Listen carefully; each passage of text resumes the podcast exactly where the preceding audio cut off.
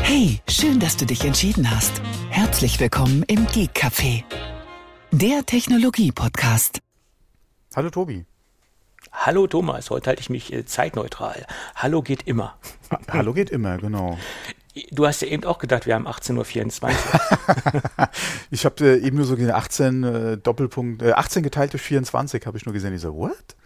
Aber du warst ja deiner Zeit schon immer voraus. Genau, genau. Gut, genau. wir haben ja noch einen kleinen wichtigen Nachtrag zur letzten Sendung. Da haben wir uns ein wenig mh, verheddert oder ver, ver, verstrickt äh, in dem Wo ist Netzwerk. Und um das jetzt nochmal klarzustellen, das Wo ist Netzwerk ist Teil des MFI-Programms. Das bedeutet, dass sich die ganzen Third-Party ähm, Anbieter bei Apple zertifizieren lassen können und ihre Produkte dementsprechend ähm, für das Wo ist Netzwerk zertif zertifizieren können. Und das äh, hat jetzt nichts damit zu tun, ob es jetzt ähm, drei Exklusive sind, wie, äh, wie mhm. wir fälschlicherweise gesagt haben, sondern es ist komplett offen für alle. Sie müssen halt nur durch den üblichen Zertifizierungsprozess durch und äh, dann können Sie äh, ganz normal daran teilnehmen. Das nochmal äh, zur letzten Sendung, weil da sind wir so ein bisschen ins, da haben wir uns ein bisschen verfranst in unseren Aussagen. Ja, ich hatte ja gesagt, ob das äh, gerade, äh, ob das halt oder wie, gerätselt oder gemutmaßt, ob oder ob nicht. Äh, genau. Und wie das dann funktioniert für Third-Party-Entwickler, äh, Apps bzw. Entwickler. Ähm, ja. Aber wenn es über das MiFi, MFI äh, läuft, umso besser, ja. Genau, so ist das. Mhm. Habe ich dann nochmal nach der Sendung recherchiert und habe es mir nochmal genau durchgelesen, äh, wie es da aussieht. Genau. Okay. Gut, aber ich glaube, das wird heute eine monothematische Sendung. Ich denke, wir werden exklusiv, ja. nee, exklusiv nicht, äh, ne, exklusiv wäre schön. Äh, wir werden jeweils heute monothematisch über das Apple-Event sprechen. Und bevor wir das tun, noch eine kleine Ankündigung. Wir haben heute nämlich wieder einen Werbepartner an Bord. Heute unterstützt uns das zweite Mal die Firma Asket, asket.com. Mehr dazu im Laufe der heutigen Sendung. Ja, da hatten wir so ein kleines Event, ne? Äh, ja, und äh, äh, wir oder auch du mit deiner letzten Prognose wurden ja da auch nochmal eines Besseren äh, belehrt, aber da kommen wir dann ein bisschen später zu. Ja. Ähm, du wolltest äh, mich ja jetzt äh, zu, ja, zu dem neuen Podcast-Angebot von Apple nötigen quasi. Nein, ich wollte erstmal darüber sprechen, dass das iPhone 12 jetzt in einer neuen Farbe existiert. Das ist vielleicht oh, noch ganz, Ja, nee, äh, genau, genau, weil die Farbe ist nämlich richtig schön. Das liegt immer im Auge des Betrachters. Also das gefällt mir ausgesprochen gut eine Frühlingsfarbe. Äh, es hat mich ein wenig gewundert, dass das äh, Platz gefunden hat in der Keynote oder in, der, in dem Event. Ähm, aber okay, es war ja schon immer so, dass äh, nochmal eine weitere Farbe äh, zum Produktzyklus oder in der Mitte des Produktzykluses äh, des, des iPhones rauskommt äh, und Product Red ist besetzt oder die, das war auch schon beim äh, Start dabei, die, die Farbe. Und da haben sich jetzt halt eine neue Farbe aus dem äh, ich wollte gerade sagen, aus dem Hintern gezogen, nein, aus dem Ärmel gezogen und äh, haben es dementsprechend äh, violett oder purple ja. Ähm, äh, ja, gefärbt, das iPhone. Sieht nicht schlecht aus, äh, dass da allerdings so viel Sendezeit für verschwendet worden ist, hat mich ein wenig gewundert. Ja, äh, übliche Preis, gleiches Modell, nur eine andere Farbe. Also mir gefällt die Farbe ausgesprochen gut, muss ich sagen. Nachdem äh, das jetzt äh, ja auch dann an einige ähm, ja, äh, Tester-Blogger verschickt wurde und ja. äh, es da ja doch viel Bild- und Videomaterial in, in, der Zwischenzeit gibt dazu. Also gefällt mir gut. Könnte ich mir auch durchaus für mich vorstellen. Ja, aber mittlerweile ist es mir schon wieder zu dicht am nächsten iPhone. Äh, jetzt kann ich auch noch bis September warten. Ja, das sowieso. Das sowieso. Aber ich meine ja, äh, also wenn, wie gesagt, als Farbe, auch für ein neues iPhone oder so, kann ich mir das durchaus äh, gut vorstellen, ja. Ja, mal sehen, wie lange die Farbe äh, existieren wird oder ob sie die Farbe mhm. mit übernehmen in die nächste Generation. Ja. Liegt wahrscheinlich auch daran, wie erfolgreich sich das Produkt äh, verkauft oder die ja. Farbe verkauft. Ja, weil an dem gut. Schwarz habe ich mich jetzt ein bisschen satt gesehen und mhm. Ja. ja, gut, kommt drauf an, wenn man jetzt eh ein, ein Höhlenträger ist, dann äh, sieht man es meistens eh nicht, es sei denn, man nimmt ein transparentes Case, dann sieht man es schon, wie auch immer. Kommt drauf an. Mhm. Gut, äh, und das Thema Family Card brauchen wir eigentlich auch gar nicht zu besprechen, weil es für uns mhm. in Europa, Deutschland gar nicht äh, interessant, weil es das hier gar nicht gibt. Äh, aber man kann es kurz trotzdem kurz thematisieren. Ähm, äh, man kann zum Beispiel jetzt Budgets zuweisen, Kindern halt Taschengeld ähm, äh, zuweisen und äh, solche Dinge tun und das halt alles in einer Family-Kreditkarte. Äh, das ist vielleicht noch ein Punkt, der für die Staaten ganz anders ähm, relevant ist, logischerweise, weil es das dort gibt und weil das Thema Kreditkarten ja in den Staaten sowieso ein ganz anderes Thema ist als bei uns. Ja, ja dann ging es los. Apple Podcast, damit ging es eigentlich los, ne, glaube ich. Das war die Reihenfolge, ne? Äh, frag mich, keine Ahnung. Ja, gut, ich habe beim Live-Event äh, leider erst sehr spät zuschalten können und ja. kam quasi äh, passend zu meinem zu meiner Nachricht an dich und äh, an den Tweet, den ich abgesetzt hatte, zum iMac quasi dazu. Okay. Äh, und den Rest habe ich mir dann nach der äh, Keynote quasi nochmal angeguckt, wobei da muss man ja auch sagen, das Schöne an, an YouTube oder dass sie jetzt YouTube ja auch für den Livestream nutzen ist, du kannst ja nach der Sendung direkt wieder rückwärts. Ähm, ja. Das war, das ist schon genial. Man muss da nicht irgendwie nochmal auf die Veröffentlichung von Apple warten, ja, vom Feed, sondern äh, konnte da ein, zwei Minuten später auch direkt wieder einsteigen. Da habe ich nämlich dann auch nochmal ein bisschen, zwar nicht ganz an, an Anfang der Sendung zurückgeskrabt, aber dann doch nochmal ein paar Sachen überflogen, ja, die ich am Anfang verpasst habe. Ja. Mhm, okay. Ja, also ich glaube, der erste Punkt war halt, äh, dass das, das Podcasting etwas aufgebohrt wird bei Apple. Und man kann sagen, Apple startet jetzt einen Podcast-Abo-Dienst. Und ähm, ja, sie haben da nochmal so ein bisschen in die Vergangenheit geblickt, ähm, dass iTunes immer noch oder das Apple Podcast Verzeichnis immer noch das größte und stärkste mhm. Verzeichnis ist. Ja, gut, das kann man unterschreiben. Es dominiert immer noch den Markt, muss man, muss man deut deutlich so, so sehen. Aber sie haben wahrscheinlich auch gemerkt, dass ähm, die Konkurrenz ihnen jetzt so dicht auf den Fersen ist. Äh, Stichwort Spotify etc. Und ich denke mal, das war auch einer der Gründe, warum sie jetzt in äh, ein als äh, Anbieter oder als Abo-Dienstanbieter fungieren möchten. Also das könnte doch durchaus eine große Rolle spielen, vermute ich jetzt mal. Ja, ich denke mal, die Nachfrage ist da und viele größere äh, Podcast-Anbieter, die eh schon ein Bezahlmodell am Start haben, was sie entweder selbst äh, realisiert haben oder aber, äh, wie gesagt, andere Plattformen dafür nutzen, haben garantiert auch schon bei Apple angeklopft, beziehungsweise das auch immer mal wieder angeregt und gerüchteweise ja, geht es ja schon seit längerem rum. Ja. ja. Man weiß ja auch nicht, welche Tests da äh, irgendwie vorher gelaufen sind. Ähm, von daher, äh, ja, schlecht zu sagen, wie lange sie schon dran arbeiten. Ähm, aber auf jeden Fall ist es jetzt da. Ähm, garantiert auch mit, weil halt an, weil, wie gesagt, Podcast ist ja schon seit längerer Zeit am Boom äh, und reißt anscheinend nicht ab. Ja, die Nachfrage ist da. Ähm, einmal was halt Werbepartner betrifft äh, und B halt auch ja den Podcast äh, irgendwie monetarisieren und da ist Apple jetzt nicht unbedingt im Zugzwang gewesen, aber eine Überlegung war garantiert, warum nicht äh, auch in oder über unsere Plattform halt sowas anbieten.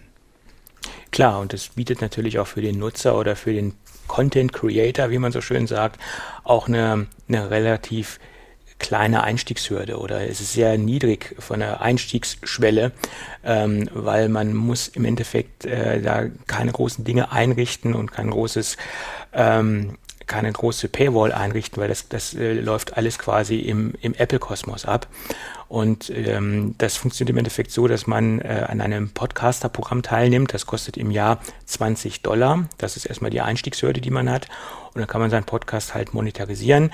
Ähm, die, der kleinste Betrag ist 49 Cent, den man quasi pro Monat seinen Hörern abnehmen kann. Und abnehmen. Äh, ja, ist ja so. Ne? Ähm, und 30 Prozent äh, nimmt sich Apple im ersten Jahr davon, das klassische Modell, und 15 Prozent im zweiten Jahr.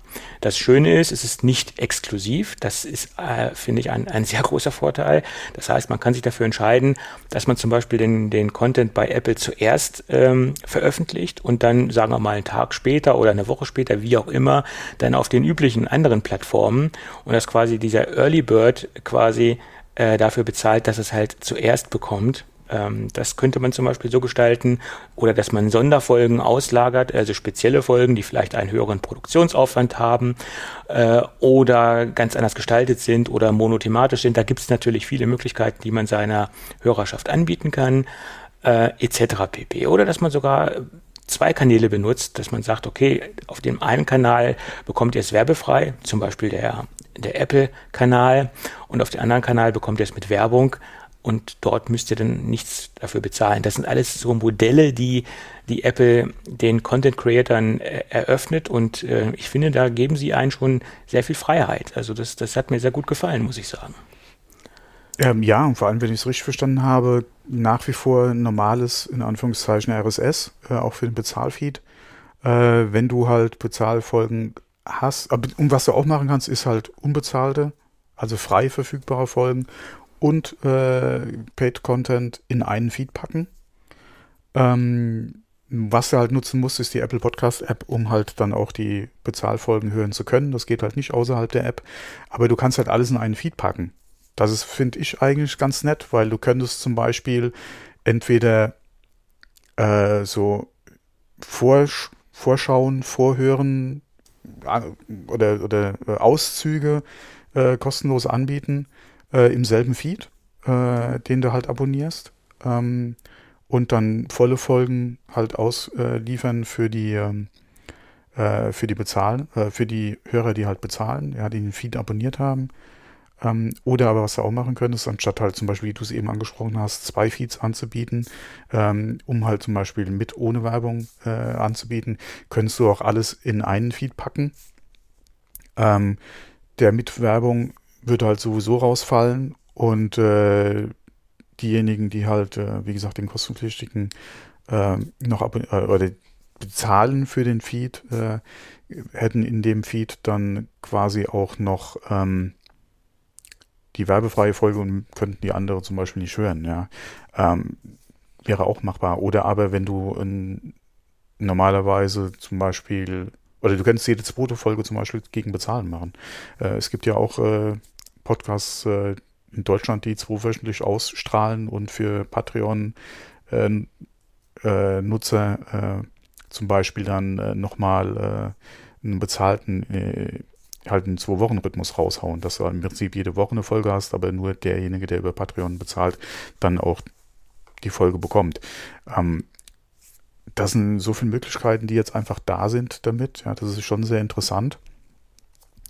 Ähm, wie gesagt, was halt ein bisschen schade ist, ist, dass äh, es nur über die äh, Apple Podcast App funktioniert. Ich hätte mir da vielleicht was über, ähm, ja, quasi über iTunes gewünscht, äh, wo du äh, einen RSS-Feed rauskriegst, den du mit Passwort zum Beispiel dann auch äh, in eine Third-Party-App reinwerfen kannst. Ja, das gibt, die Möglichkeiten gibt es ja auch. Ähm, aber ja. Ja, aber ich denke mal, das ist so einfach für Apple zu gestalten, das Ganze. Ne? Und Apple möchte natürlich ja, ja, auch die Hörer in ihrem, ja, in ihrem Kosmos behalten und in ihrer Infrastruktur behalten. Und, ja, vor allem ähm, haben sie nicht auch die Analytics noch ein bisschen aufgebohrt? Die wurden auch noch aufgebaut, da kann man jetzt mhm. auch noch mhm. mehr reinschauen und mehr reingucken, wie sich das aufteilt, das Ganze. Und ich gehe auch mal davon aus, dass wir demnächst auch eine Android-Podcast-App von Apple sehen werden, weil ich glaube, diesen Markt äh, werden sie sich nicht entgehen lassen. Zumal die sie ja auch mit diesen 30 Prozent respektive im zweiten Jahr 15 Prozent, ähm, das ist ja für Apple auch äh, leicht verdientes Geld in Anführungsstrichen, weil den Content, äh, den kreiert natürlich, der kreiert natürlich wir als Podcastmacher, sofern wir an diesem Programm dann teilnehmen. Ähm, so wie es im Moment aussieht, ist es für uns wahrscheinlich weniger interessant, aber man sollte niemals nie sagen, äh, ich habe da schon einige Podcasts gehört, die kategorisch das ausgeschlossen haben. Also kategorisch möchte ich es jetzt nicht ausschließen. Man weiß nie, was die Zukunft bringt und deswegen äh, möchte ich jetzt nicht zu 100 Prozent sagen, nein, man muss sich das mal anschauen, sagen wir es mal so. Ja. ja aber ist ein schönes ja, die Programm. Frage, die Frage ist halt, welche Idee hätten wir, um halt das ja. äh, entsprechend umzusetzen? Zum Beispiel. Da müsste man halt sehen, was die Zukunft bringt und ähm, äh, ja, eine Idee wäre, was wir jetzt auch schon länger nicht mehr gemacht haben, aber eine Idee wäre jetzt zum Beispiel Sonderfolgen. Ja, zum Beispiel. Dass du dann wirklich hingehst und festen Rhythmus hättest für Sonderfolgen und die halt zum Beispiel hinter äh, ja, oder in den Feed halt dann steckst. Mhm, Dass genau. du quasi da für die Sonderfolgen oder so halt, keine Ahnung, einen Euro oder so raushauen würdest, ja. Ähm, mhm. ob man dann den kompletten Feed hinter sowas packen muss, wo die Hörer dann auch nur über die Podcast-App das hören können, hm. Ja, das, das, das mhm. ist, glaube ich, nicht das, den Weg, den ich jetzt im Moment so sehe. Ja. Das, das, das, das sehe ich mhm. jetzt nicht. Aber gut, das äh, muss man erstmal sehen, was die Zukunft bringt. Ja, wie gesagt, es startet in 170 Ländern, das ist schon mal viel und es geht ab Mai los. Und dazu warten wir natürlich auch noch auf ein Update, weil die Podcast-App wird natürlich dazu geupdatet werden müssen. Äh, wird mit 14.5 der Fall sein, ja. nehme ich an. Gab es da nicht jetzt irgendwie einen Hiccup, nachdem sie da äh, die, äh, den Feed jetzt gerade aktualis aktualisiert hatten für die, äh, für die äh, Feeds? Hatte da nicht irgendwie Potlove was getwittert? Äh, ich glaube, das Einreichen neuer Podcasts hat äh, Probleme gemacht, äh, was ja. ich gelesen habe. Das war das, was ich mitbekommen mhm. habe. Aber sonst habe ich jetzt nichts mitbekommen, weil äh, so oft reiche ich, oder besser gesagt, ich reiche extrem selten neue Podcast-Projekte. Äh, äh, ja, ich, bin nur, ich hatte irgendwas nur gelesen, glaube ich, oder mit einem Auge gesehen, dass Putlav was getwittert ja. hatte, dass anscheinend aus dem iTunes-Verzeichnis ein Podcast verschwunden wäre, weil sie anscheinend da irgendwelche Tags live geschaltet okay. hatten die äh, Potlauf halt äh, noch okay. nicht äh, drin hatte anscheinend. Ja. Okay, kann, kann sein, möglich. Ja, naja gut, kann vorkommen. Ja. Das ist halt nun mal so. Es ist halt auch nur Technik. Ja, gut, das sind so die groben Dinge, die wir zum jetzigen Zeitpunkt mhm. äh, dazu sagen können, äh, zu der ganzen Geschichte. Im Prinzip finde ich das ganz gelungen. Äh, man muss halt sehen, ähm, es wird sicherlich nicht für, für jeden Podcast-Creator funktionieren. Äh, dafür sind auch die Hörerschaften zu unterschiedlich. Aber ich denke, die großen Labels äh, können davon auf Anhieb äh, profitieren. Ähm, und die kleineren, ja gut, da muss man halt schauen, ob da die Hörerschaft für bereit ist, ähm, was in den Hut zu werfen. Da tickt jede Hörerschaft natürlich anders. Also jeder, der schon irgendwo ein Bezahlmodell im, im Angebot hat für seine Hörer, wird, denke ich mal, da auf jeden Fall einen Blick drauf werfen, inwieweit das für ihn eine Alternative sein kann.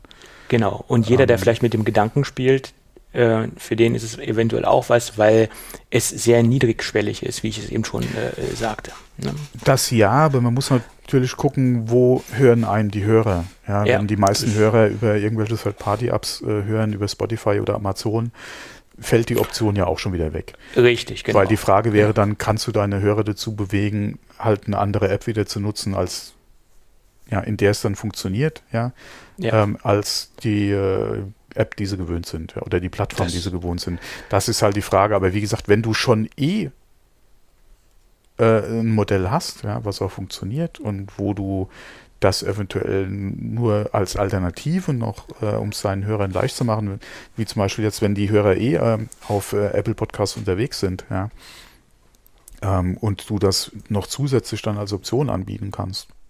Warum nicht? Ja, das ist, denke ich mal, äh, da musst du halt gucken, wie funktioniert's. Ja, ist es mir die 20 Euro oder 20 Dollar im Jahr dann wert? Äh, Habe ich da überhaupt so viele Hörer, um das Geld wieder reinzuholen? ähm, ja, so viele Hörer ist jetzt nicht das Problem. So viele Hörer, die bereit sind, was in den Hut zu werfen. Ja, das, das meine ich ja dann. Äh, das meine ich ja dann. Ja, ja. Das ist äh, weil je nachdem, was du ja auch für wenden oder, oder ausrufen willst, wenn du wirklich mit den 49 Cent einsteigen solltest, ja, musst du auch mal gucken, wie viele Hörer da haben musst. Ähm, ja. um die 20 Dollar dann voll zu kriegen. Die, ja. Das wirst du in der Regel, oder die Großen werden, ist das ja ein No-Brainer, ja, die werden noch keine 49 Cent ausrufen, sondern äh, je nachdem, äh, da wird es im Monat schon äh, Minimum wahrscheinlich so um die 4,99 liegen, ja. Ähm, ja, obwohl man darf den Bogen auch nicht überspannen. Also 4,99 für ein, für ein einziges Projekt, was man unterstützt, das halte ich schon für sehr hoch, muss ich ganz ehrlich sagen. Also ja, ich hätte jetzt eher gedacht, das ist sogar so die untere Grenze.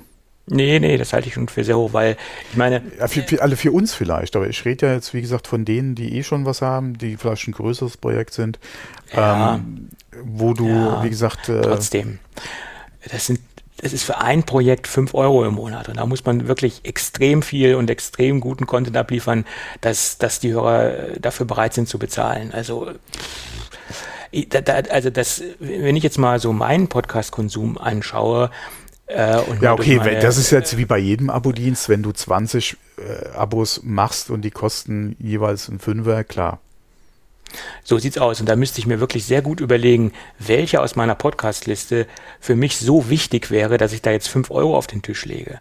Weil es ist jetzt letztendlich nicht nur ein Podcast, wie gesagt, den ich konsumiere. Und da wären bestimmt mehrere dabei, die für mich wichtig wären. Also da, da wäre ich eher bereit, etwas mehr Werbung zu hören als jetzt da 5 Euro zu, auf den Tisch zu ja, legen. Also so, so, so, ein Euro oder 1,99 ist nochmal so eine ganz andere Hausnummer, sage ich jetzt mal. Aber 5 Euro, das ist schon mal heftig, finde ich.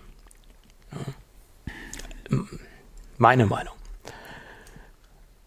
Aber, ja, okay. aber rechnest, äh, wie gesagt, ist ja pro Monat, äh, klar, wenn du eine Folge im Monat hast oder so, dann relativiert sich das wieder. Aber wenn du einen wöchentlichen oder sogar einen noch mehr erscheinenden Podcast hast, 4,99 ist nicht viel. Ja? ja, aber wenn du jetzt mehrere so wichtige Podcasts. Ja, okay, aber das ist ja dem Hörer Stück überlassen, wie gesagt. Das ist ja, hast du schon vier, hast du vier Podcasts, die, die dir für dich so ja. wichtig sind, sind das 20 Euro im Monat. Ne? Ja, es ist, ist, ist, ja nicht so, dass mittlerweile alles irgendwie oder dass jeder äh, dann halt äh, naja, klar. was haben will. Aber und klar, und spätestens dann, wenn alles irgendwo Geld kosten sollte, ja, dann musst du dir sowieso überlegen, äh, was ist mir was wert, ja. Aber wie gesagt, so ein Euro pro Folge finde ich jetzt eigentlich nicht zu viel. Ja, okay. Das muss man individuell entscheiden. Und das ist natürlich. Ja, klar, auch, also es ist ja äh, jedem selbst überlassen, aber ich als, als auch Content Creator, um es mal so zu sagen, ähm, finde jetzt einen Euro pro Folge eigentlich nicht zu viel. Ne? Ja, okay. Klar. Aus unserer Sicht ist das natürlich richtig. Ja, da kannst du sogar anfangen zu argumentieren, das ist noch zu wenig. Äh, ja, aber ja, ist, ist ja, wir machen es ja nicht hauptberuflich, ja. Das wäre auch dann ja. nochmal was anderes, ja. Ähm, ja, klar. Aber im, im Abo, und wenn du auch immer guckst, wenn, wenn du wirklich mit der Idee, dass das, äh, okay, wir sind jetzt auch kein übermäßig werbefinanzierter äh, öffentlicher Rundfunk, also von der, oder, oder privater Rundfunk, ja, öffentlich ja nicht, aber privater Rundfunk, also von daher ist das auch wieder was anderes, ja, aber ja. Hm. Okay, die Frage stellt sich ja nicht. Stellt sich ja nicht. Auch als Konsument stellt sich uns die Frage ja nicht, weil wie viel kostenpflichtige Abos haben wir momentan im, im Podcast-Bereich? Ich werfe bei Patreon, glaube ich, im Moment drei Projekten Geld hinterher. Aber äh, klar, wenn das dann 30 sein sollte, muss man das sich mal überlegen. Ja. Mhm. Also ich werfe regelmäßig keinen Projekt was hinterher, aber ab und zu schmeiße ich mal was in den Hut, äh, entweder über PayPal oder was dort halt angeboten wird. Das mache ich halt sporadisch, ganz klar. Aber das, ich mache jetzt nichts irgendwie regelmäßig, das muss ich ganz ehrlich sagen. aber ab und zu schon mal. Da muss ich auch sagen, äh, seit Corona äh, wenn ich einen Podcast wirklich regelmäßig höre, beziehungsweise im Prinzip, sagen wir mal, jede Folge äh, höre, äh, je nachdem, wie sie veröffentlichen, und die sind bei Patreon, habe ich da mittlerweile, wie gesagt, äh, oder bin ich da auch dabei, ja. Nicht unbedingt mit dem größten Paket, was sie anbieten, weil da sind ja auch manche dabei mit, mit Angeboten, das ist ja, wo ich dann auch frage, what? Wer bezahlt denn bitte 50 Euro im Monat für, für einen Podcast? Aber ähm, ja, es ist ja jedem überlassen, wenn er es sich leisten kann und, und äh, sein Projekt da unterstützen will, ist ja okay. Nee, aber ja, so, äh, wie gesagt, gerade diese 5, 5 Euro oder, oder 5 Dollar Grenze im Monat äh, bin ich dann doch durchaus dabei. Und ich glaube, im Moment sind es drei äh, über Patreon und äh, das ist ja finanziell noch überschaubar.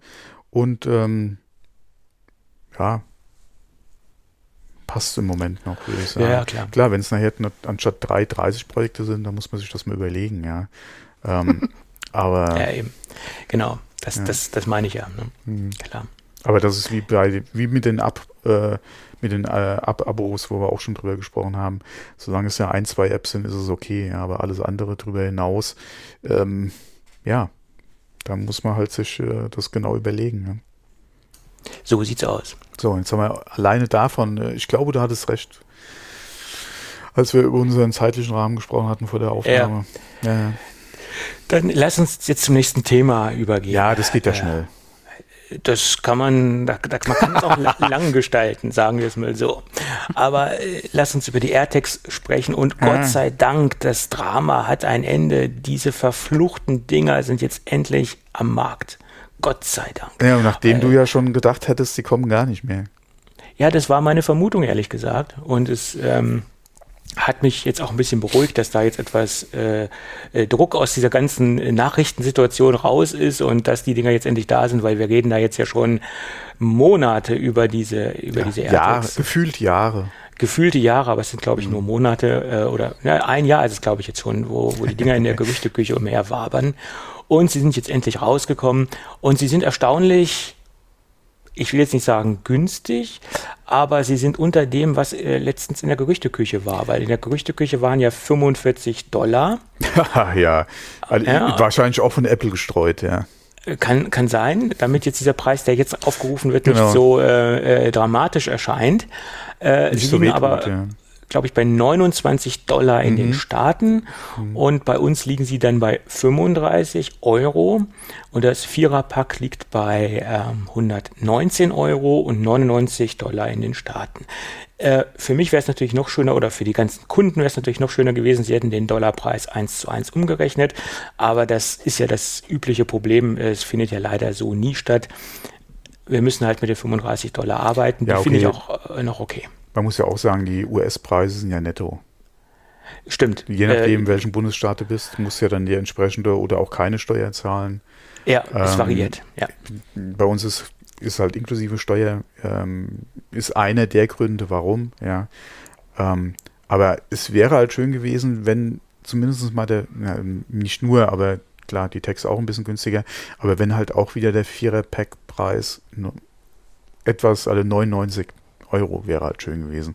Dann hättest du halt auch wieder diese Grenze gehabt, ja, mit den 100 beziehungsweise 99.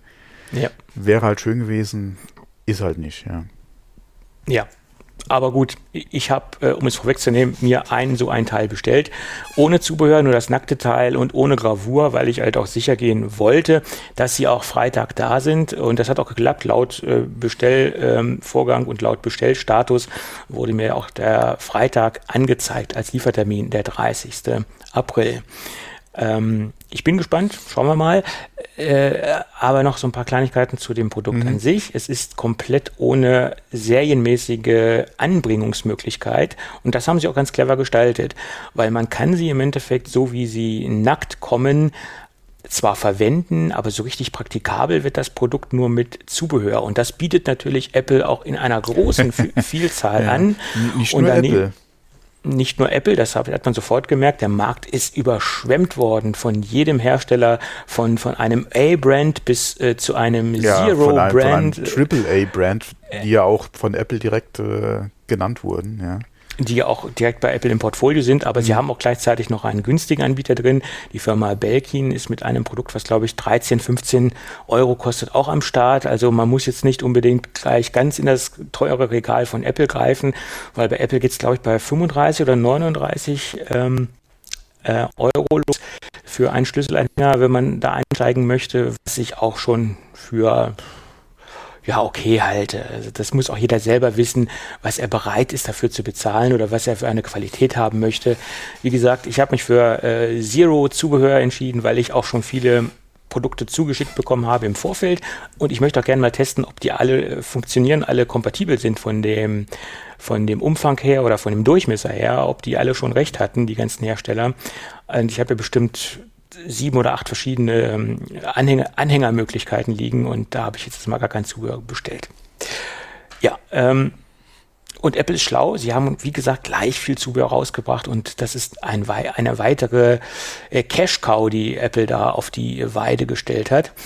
Und das machen sie ganz geschickt. Und deswegen ähm, auch keine äh, serienmäßige Anbringungsmöglichkeit, weil sie hätten ja auch ein ein kleines Löchlein irgendwo anbringen können, wo man eine Schlaufe durchzieht, wie es zum Beispiel äh, Teil oder auch Samsung macht. Ähm, die Dinger kann man ja auch letztendlich ohne äh, Zubehör äh, verwenden. Das ist bei Apple soweit nicht möglich. Ja, äh, die Batterie ist austauschbar. Äh, da gab es auch ein Anleitungsvideo, wie das funktioniert. Leicht draufdrücken und in eine Richtung drehen und dann kann man den Deckel abnehmen. Es sitzt eine 2032, also eine CR 2032 Knopfzelle drin. Das Ding soll ähm, eine Laufzeit haben von zwölf Monaten. Und deswegen, wie wir es auch schon in der letzten Folge gesagt haben, macht es eigentlich auch wenig Sinn, das wieder aufladbar zu machen über QI oder sonstiges, weil bei zwölf Monate Akkulaufzeit, äh, anyway, da kann man auch mal die Knopfzelle austauschen. Ja, vor allem fand ich sie von, von der Größe her eigentlich noch äh, recht okay. Also ist, ich habe da, oder es gibt ja durchaus andere Vertreter, die noch mal größer sind, dafür vielleicht ein bisschen dünner. Ähm, aber ansonsten fand ich die jetzt eigentlich schon Gerade äh, auch mit diesem Zubehör als Schlüsselanhänger fand ich schon okay, ja. Das denke ich, kann man auch durchaus am, am Schlüsselbund tragen, gar keine, keine Frage. Das Ding ist wasserdicht, äh, IP67 zertifiziert. Ich glaube, halbe Stunde, ein Meter Wassertiefe sollen die Dinger dann abkönnen. Äh, ja, es ist, ist in Ordnung. Ähm, ist ein Lautsprecher eingebaut. Wir haben einen U1-Chip, also diesen UWB-Chip, Ultra Wideband, Bluetooth und NFC an Bord. NFC ist deswegen interessant, weil man ihn auch mit einem Android-Gerät auslesen kann. Und dann bekommt man Anleitungen, wie man mit dem äh, gefundenen AirTag umzugehen hat. Ähm, das ist äh, somit auch eine Art plattformreifen äh, übergreifende Kompatibilität, aber halt nicht, natürlich nicht im vollen Funktionsumfang. Ähm, ja. Das sind so diese Grundfunktionen. Der U1-Chip operiert im 6,24 GHz bis 8,236 GHz Band und hat dann so eine Reichweite zwischen 10 und 50 Meter. Das ist so das, was die, was die Spezifikation aussagt. Also diese 10 äh, Meter im, im Worst-Case-Szenario und die 50 Meter im besten Szenario ohne Hindernisse, ohne ohne äh, bebaute Fläche sozusagen. Da kann man diese 50 Meter erreichen. Das gleiche gilt dann letztendlich auch äh, für die Bluetooth-Geschichte, weil äh, da kommt es natürlich auch darauf an, wo ich mich mit den Dingern befinde, in welchen Räumlichkeiten äh, und was für Störfaktoren ich dazwischen habe. Ja, ähm, es gibt dann auch eine RMS-Version, mhm. wie du es eben schon sagtest. Hatte ich, die hatte ich gemeint, ja. Ja, da ist das Ganze dann für einen Preis von 449 Euro in der Top-Version zu bekommen. Und ich glaube, die kleinere kostet in Anführungsstrichen nur irgendwas um die 299, 229. Äh, da gibt es ja diese zwei Varianten. Allerdings ist das denn nicht nur die, die RME-Tasche, sondern man hat natürlich auch äh, den Tracker gleich mit inkludiert in den Preis. Ähm, ja, muss jeder für sich selbst entscheiden. Ähm, ich finde es immer auch ein bisschen kindisch, sich jetzt über diese Version ähm, lustig zu machen, wie es andere getan haben. Es gibt halt Fans, die stehen auf diese Nobelmarken und warum sollte man äh, diesen Markt nicht bedienen und warum sollte man diese Produkte nicht anbieten? Äh, es gibt dafür Kundenkreise. Das ist meine Meinung. Und wer das haben möchte, soll es kaufen. Ganz ja, einfach.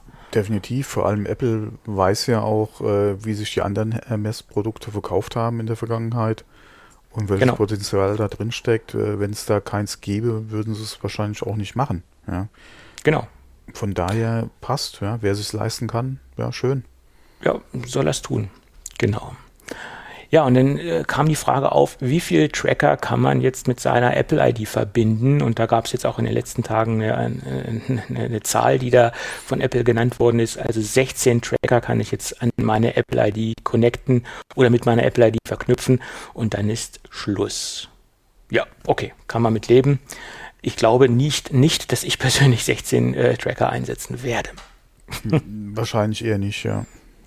Und ich, ich, ich äh, muss auch dazu sagen, ich, war, ich bin etwas skeptisch. Ich habe deswegen nur, nur ein Gerät bestellt. Nachher ist das, diese Funktionalität nicht so, wie man sich das erhofft. Und dann hätte ich mich geärgert, wenn ich mir gleich dieses Vierer-Package äh, da geshoppt hätte. ja, das sind so die grundlegenden Dinge dazu. Ja, und das Ganze soll auch Bluetooth-technisch auch im, im, im, nahen Umfeld sehr gut und sehr nah, sehr gut funktionieren. Da gab es dann auch nochmal eine Demo, die sie gezeigt haben, die sehr gut war. Ich weiß nicht, ob du das mit dem Sofa mitbekommen hast, wo derjenige ja, ja. in das Sofa abgetaucht ist. Mhm. Und ihn wurde dann auf dem iPhone-Bildschirm angezeigt, in welche Richtung er sich zu bewegen hat. Oder er wurde dann navigiert per, per Pfeile, also per visueller äh, Anzeige wo er hinzugehen hat. Und da bin ich sehr gespannt, ob das wirklich so gut funktioniert, wie sie es äh, dort beworben haben. Ich bin ja noch ein bisschen skeptisch. Ja, also äh, es gibt ja das ein oder andere äh, Vorab-Review schon. Äh, die Geräte wurden ja auch schon an den einen oder anderen verschickt von Apple äh, und bis auf wenige Zentimeter unter den richtigen Voraussetzungen, also jetzt nicht irgendwie drei Zimmer weiter bei Stahlwänden, soll es ganz gut funktionieren.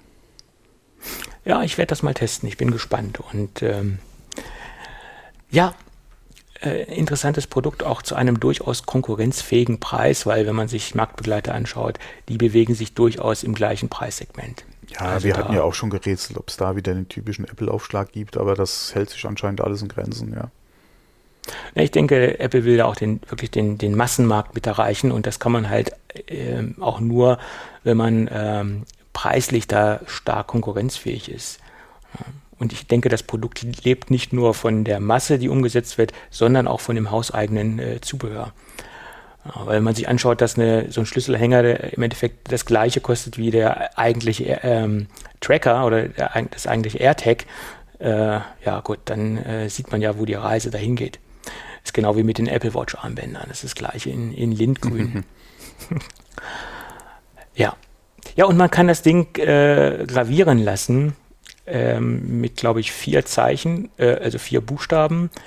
Und da gab es auch so eine kleine äh, Geschichte, die haben ja da so eine, so eine Zensurgeschichte eingebaut, dass man jetzt nicht jeden Kram sich da draufdrucken lassen kann. Aber man kann das wohl auch so ein bisschen austricksen, indem man irgendwelche Reihenfolgen ändert. Ähm, da gab es einen, einen, schönen Artikel auf 9to5Mac, ähm, dass dieser, dieser Zensurprozess wohl nicht so gut funktioniert, wie Apple sich das äh, vorstellt und dass da einige Dinge halt durchgerutscht sind und dass man da doch irgendwelche fragwürdigen ähm, Messages drauf gravieren lassen kann oder sogar fragwürdige äh, Emoji-Kombinationen, die dann dementsprechend auch eine nicht stubenreine Aussage abbilden. War sehr interessant. Ja. Das ja. war der AirTag, würde ich sagen. Ne? Das, das war der AirTag, ja, ja. Wir haben es jetzt mal kurz zusammengefasst. Ähm, sicherlich, wie bei jedem Event, wird es natürlich in den laufenden Tagen, Wochen noch ein paar weitergehende Informationen dazu geben. Ganz klar. Also, was ich mir beim AirTag noch gewünscht hätte, wäre halt unterschiedliche Farben. Ich glaube, das mit den Farben, dieses Fass wollen sie jetzt nicht noch größer machen, als sie es jetzt ohnehin schon aufgemacht haben. Meinst du, das hätte anderen Produkten an diesem Tag die Show gestohlen? Ich denke nicht. Nee, ich meine generell, es ist ja auch ein logistischer Aufwand, den sich, ich wundere mich sowieso, dass sie diesen logistischen Aufwand in einer anderen Produktkategorie äh, so auf sich nehmen. Das ist für mich sowieso sehr, ähm, ja, bemerkenswert, muss ich ganz ehrlich sagen. Aber okay, das ist eine, das, da kommen wir später zu. Okay. Aber ich glaube, du kannst ihn halt so weit individualisieren, indem du dir halt das Zubehör dazu wählst mit verschiedenen Farben. Mhm. Und ich habe mal so durch die, durchs Netz geschaut, wie viele Third-Party-Anbieter es gibt, die wahnsinnig viele ähm, Schlüsselanhänger, äh, Befestigungsmöglichkeiten auf den Markt geworfen haben. Das ist der, der Wahnsinn. Äh, von, von teuer bis günstig. Also ich glaube, da können sich die Leute so austoben, das Ding zu individualisieren. Ähm, das ist der Wahnsinn. Ja. Das ist Wahnsinn. Ja, das sage ich auch immer. Das sage ich jeden Tag, wenn ich aufstehen muss. Ich muss mir doch noch so ein Soundboard hier äh, ja. mit einbauen. Musst du aufpassen, dass da kein GEMA drauf liegt. Ja, für so kleine Schnipsel ist das kein Thema. Gerade wenn ich wir glaub, noch drüber und mit reinsprechen. Zitieren darf man ja und dann dementsprechend. Ja, es gibt halt, ich glaube, es gibt immer noch diese Sekundengrenze. Äh, ich ja. weiß jetzt nur nicht aktuell, wie, wie, wie viele Sekunden das sind. Und drüber sprechen oder so ist eh kein Thema. Ja, das ginge dann auch auf jeden Fall. Äh, von daher, ja. ja. Gut. Ja, ja. ja, das war der AirTag, würde ich sagen. Oder die AirTags, wie man sie auch nennen mag. Vom Design finde ich sie gelungen. Also sind, sind schlicht. Äh, okay. Und endlich mal wieder ein Apple-Produkt, was in meiner Budgetwelt zu Hause ist. ja, okay, bestell dir mal einen Viererpack. Na, das, das ist dann schon alle, wieder ganz Alle vier Viererpacks meine ich jetzt, damit du auf die 16 kommst. Nein, um Gottes Willen. Ähm, das äh, werde ich nicht tun. Ich äh, werde eins testen und äh, wenn sich das für mich als praktikabel herausstellt, vielleicht denn irgendwann doch mal Viererpack hinterher, wenn ich irgendwo sehe, das macht Sinn, vielleicht im Auto äh, das Ding anzubringen oder am Fahrrad. Mal gucken, ob das äh, sich, sich als praktisch herausstellt. Mal gucken. Ja, Find My ist in deinem nächsten Bike schon eingebaut dieses Bike werde ich mir zu 99 Prozent nicht kaufen. Ja, da werden andere Hersteller auch noch kommen.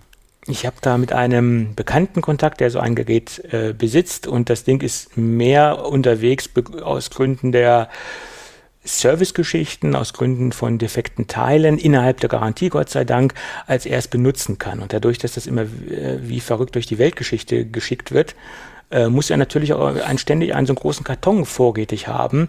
Der ist sowas von dieser Marke angefressen, äh, das ist der Wahnsinn. Er mag natürlich jetzt auch Pech haben und ein Montagsgerät bekommen haben, aber ich glaube, das Ding war schon siebenmal beim Hersteller. Ja, und das ist ja nicht Sinn und Zweck der ganzen Angelegenheit. Ja. Aber apropos, ja, das wollte ich sowieso nochmal äh, in der Folge ansprechen, können wir auch jetzt kurz drüber reden.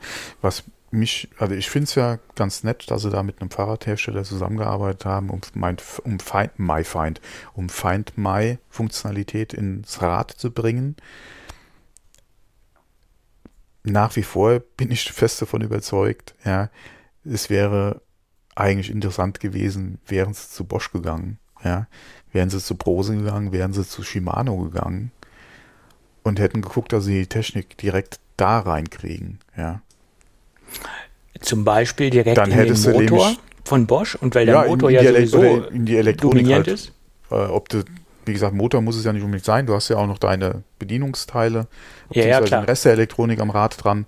Ähm, aber dass du es da in dieses System von Bosch zum Beispiel integriert hättest, dann hätte jeder Fahrradhersteller, der halt Bosch einsetzt, mhm. hätte diese Funktion automatisch gehabt. Ja, du hättest nicht die Zusammenarbeit mit einem Hersteller jetzt suchen müssen und gucken, wie du es bei ihm in die Technik integriert kriegst, sondern mhm. hättest das quasi von Werk aus, ja, in der Komponente mhm. schon drin. Und ähm, ja, mal gucken, vielleicht kommt es noch. Ich denke, Bosch wäre wahrscheinlich der Idee gegenüber noch nicht mal abgeneigt. Ja, die sind da ja eh, ähm, oder versuchen da sehr viel halt auch zu machen mit ihrer äh, Technik fürs E-Bike. Äh, von daher wäre das vielleicht ja, nochmal so eine Idee. Aber das wäre eigentlich so der Ansatz gewesen, den ich gerne gesehen hätte. Ja, ja da stimme ich dir zu, weil gerade diese Bosch-Komponenten dominieren den Markt oder ist quasi eine, ein führendes Produkt.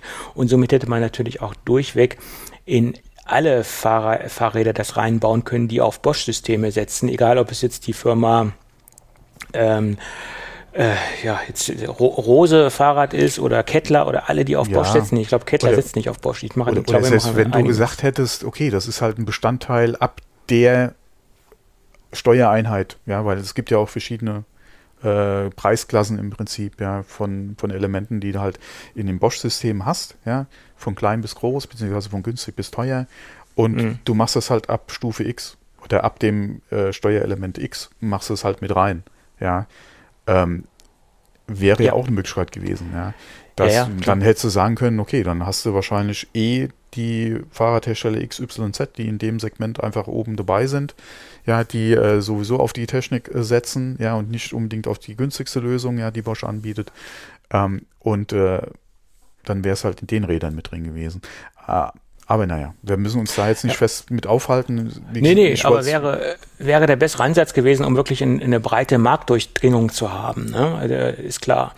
Aber äh, wahrscheinlich äh, passt so eine ähm, Hipster-Marke äh, besser im Moment zu Apple als jetzt die Firma Bosch und ähm, vielleicht ist es im Moment auch der, äh, der, der, der, kleine Staat. Vielleicht haben sie es auch versucht und Bosch hat gesagt, nein, danke. Das weiß ich nicht. Äh, keine ich, Ahnung. Wie gesagt, ich kann es mir eigentlich nicht vorstellen. Also Bosch ist äh, offener als man denkt und ähm, ja, gerade auch mit Kobi, was sie sich da äh, einverleibt ja. haben, äh, ja. wäre das wie gesagt vielleicht über die Sache auch nochmal eine Idee gewesen. Mhm. Ähm, dann hatten sie ja mit dem, ach wie hießen das große, inklusive Navi und Kram nochmal, da hatten sie doch auch äh, eine eigene, ja, also wie gesagt, hätte gut gepasst. Auf jeden Fall gebe ich dir recht. Und ähm, naja, gut. Wir können das nicht entscheiden, leider. Dann äh, wäre das ja, wahrscheinlich. Wer weiß, passiert. was da auch im Hintergrund alles noch läuft, ja. Keine ja, klar. Ahnung. Vielleicht, äh, also ich könnte mir gut vorstellen, dass man da in diese Richtung auch nochmal was hört in Zukunft. Hoffen wir es. Ja. Hoffen wir es. So, gut. Gut, wollen wir dann nochmal über das Apple TV sprechen ja, ja, oder wollen klar. wir, dann das, machen wir den auch schnell. Alle Apple TV von meiner Seite aus, ja, mhm. schön neues Apple, Apple TV 4K ja. Peng. Nächstes Thema. Ja, nicht ganz. 4K hat es ja schon vorher gehabt. Das wurde jetzt quasi nur auf äh, ein neues Level gehoben, was die Performance angeht. Und das war ja auch das, was ich im letzten Podcast gesagt habe. Ich gehe davon aus, dass es nur einen Speedbump gibt und äh, höchstens eine neue Fernbedienung. Und das ist jetzt auch letztendlich eingetroffen. Und in der ganzen Präsentation vom Apple TV gab es kein Wort über Arcade oder Arcade, wie man es aussprechen mh. mag. Sie haben das Thema Spiele komplett links liegen lassen und da sieht man eigentlich, dass Apple nach wie vor mit dem Thema Spiele mhm. massiv Probleme hatte. Und alles, was sie im Bereich Spiele anfassen, das geht mehr oder weniger in die Hose. Das haben sie, das, das, das kriegen sie nicht gebacken. Und ähm, allein, dass sie nichts über das Thema Spiele verloren haben, also kein, kein Fitzelchen, nichts zeigt, dass äh, ich glaube, dass Apple TV zum momentanen Zeitpunkt nicht in diese Richtung geht. Und dass sie auch nicht in diese, vielleicht im, im Hintergrund irgendwo in die Richtung gehen, aber nichts, äh, kein Zeichen für die Kunden setzen und auch kein Zeichen den Kunden geben, hier, wir machen was in dem Bereich Spiele, weil das sieht man auch bei der Prozessorwahl, weil sie haben sich für einen relativ alten Prozessor entschieden aus dem Jahre 2018, der äh, zum Beispiel auch im iPhone 10s drin steckt. Ähm, also ist jetzt nichts brandneues, äh, durchaus natürlich noch ein performantes Produkt und wahrscheinlich auch für das, wo sie im Moment den Apple TV für einsetzen wollen und äh, wo sie ihn jetzt bewerben, durchaus akkurat. Aber äh, es ist, ist kein Number Cruncher und äh, für High-End-Spiele äh, denke ich auch nicht geeignet. Und äh, da haben sie quasi, äh, für mich, ich verstehe es nicht, dass sie nur diesen A12 genommen haben. Wird wahrscheinlich auch ein Kostenfaktor sein, nehme ich mal an. Ja, auf jeden Fall. Äh, ja, da haben sie die Tastatur geupdatet, äh, nicht die Tastatur, die Fernbedienung und da haben sich sehr viele gefreut. Ähm, sie sind erstmal wieder von, vom Farbdesign zurückgegangen auf Aluminium. Äh, die, das Vorgängermodell war ja schwarz und sie haben das ähm, Clickpad äh, oder das, äh, wie hieß es denn beim iPhone? Nicht beim iPhone, beim bei den ersten iPods, da hieß das, das Click Wheel. Click ne? Click Wheel. Click Wheel. Ja. Und es ist so eine ähnlich, sage ich jetzt mal, wie so ein Click Wheel. Ähm, es besteht aus äh, einer Fünf-Wege-Steuerung. Man hat auch eine Touch-Funktion eingebaut. Wenn man jetzt zum Beispiel kreisende Bewegungen äh, auf dem äh, Clickpad macht, dann kann man zum Beispiel vorspulen oder die Lautstärke verändern etc. Also sie haben die Steuerung etwas ähm, überarbeitet. Also es ist eine Kombination aus Druck- und Fingerwischgesten, äh, die sie da wieder zurückgeholt haben in, in, die, in die Steuerung. Ähm, und das ja, das ist, denke ich mal, auch so die größte Veränderung, die sie mit am Apple TV vorgenommen haben. Man hat jetzt auch noch oder an der Siri Remote vor, äh, ähm, vorgenommen haben, äh, einen Austaste und mit der einen Austaste kann ich auch dementsprechend gleichzeitig den Fernseher ein- und ausschalten und auch gleichzeitig den Fernseher ähm, den äh, Ton wegnehmen, also stumm schalten. Ähm, der Fernseher muss dazu aber auch eine gewisse Kompatibilität haben. Also wenn das Ding zu alt ist, wird diese Funktion wahrscheinlich nicht mehr funktionieren. Ähm, Wi-Fi 6 ist an Bord, also das ist schon mal, denke ich mal, ein sehr großer Schritt nach vorne. Wir haben den äh, Thread Support, ähm, finde ich auch sehr, sehr gut für alle diejenigen, die jetzt zum Beispiel kein HomePod Mini haben, weil der unterstützt ja auch Thread. Äh, denke ich, ist das nochmal eine schöne Alternative, um eine HomeKit-Zentrale zu haben und HDMI 2.1 Unterstützung, allerdings zum jetzigen Zeitpunkt keine 120 Hertz Unterstützung. Ich vermute mal, was auch viele Kollegen vermuten, es wird ein Update geben dafür, mhm. entweder in 14.5 oder spätestens in iOS 15, was dann dementsprechend per Software logischerweise kommt. Ich, ich würde eher darauf tippen, dass das Update kommt, wenn genug Content 120 Hertz ready ist und zwar nicht Spiele, sondern Video.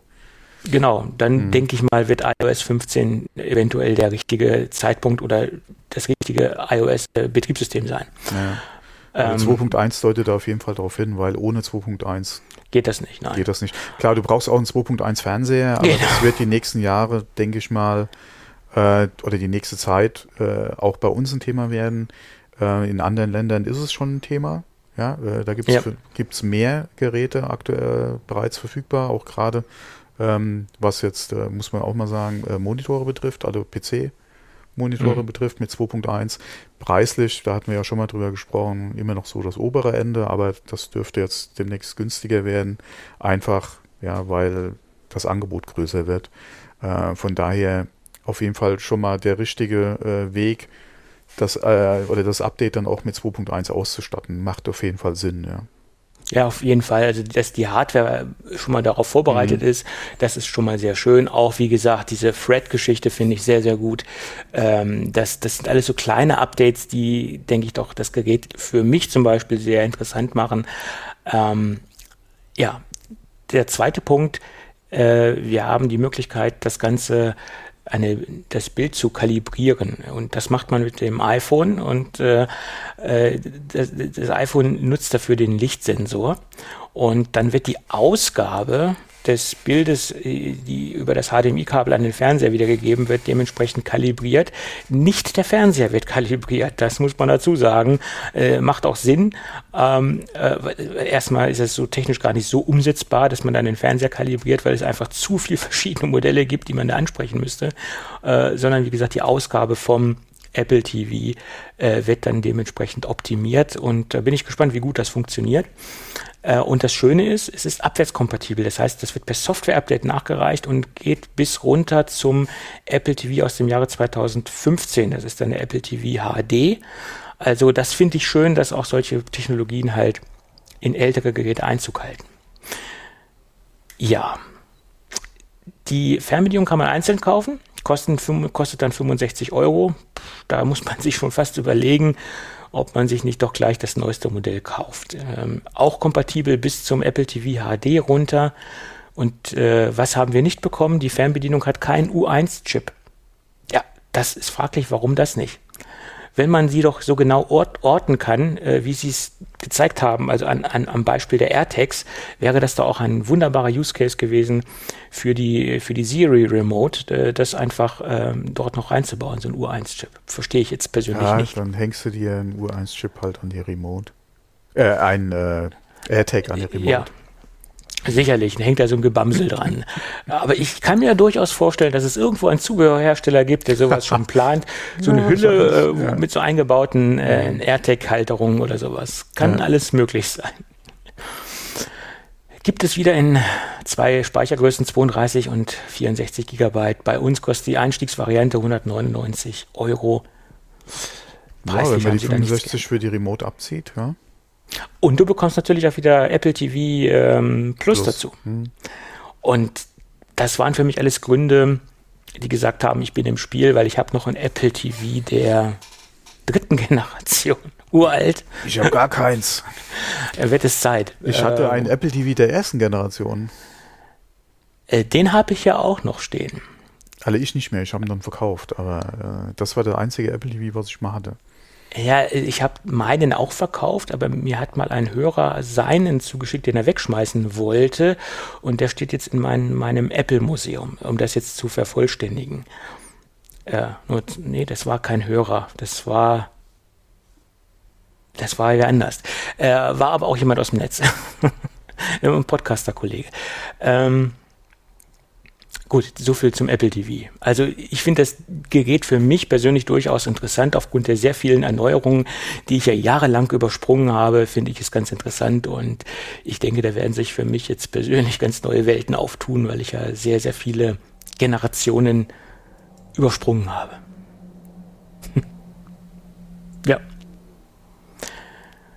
Dich haut es jetzt nicht so vom Socken, ne? Nein. Das hatte ich okay. äh, allerdings auch schon vor der Aufnahme und auch äh, angedeutet, ja, okay. als wir das Thema angeschnitten hatten. Also, es ist. Äh, also mich, äh, mir erschließt sich der Sinn einfach nur nicht so, weil ähm, die Funktionalität äh, Apple TV gerade als App äh, oder das Apple TV als App mittlerweile immer mehr Einzug hält ja, auf Smart TVs oder auch auf anderen Boxen.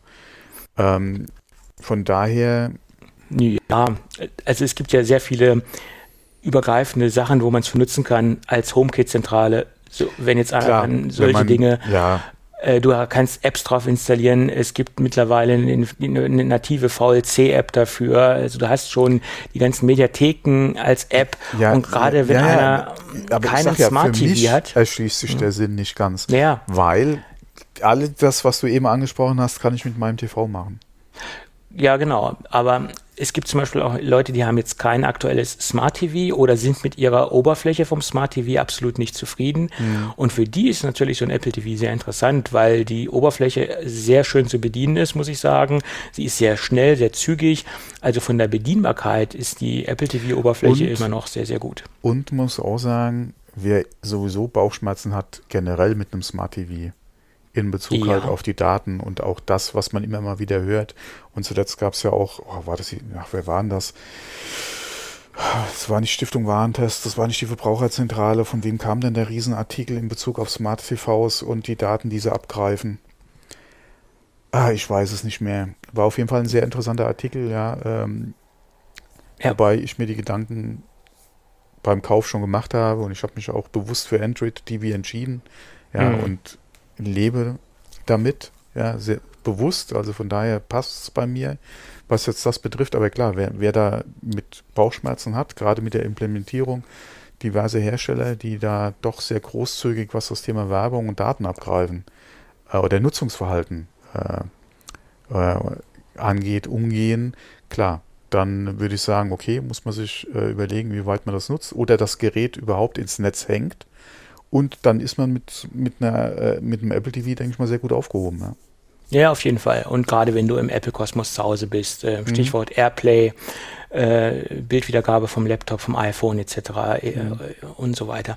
Dazu kommt noch auch, dass äh, man die, die ganzen Funktionen der Bildaufnahme, die du am, am iPhone hast, auch dementsprechend jetzt am Apple TV so wiedergeben kannst.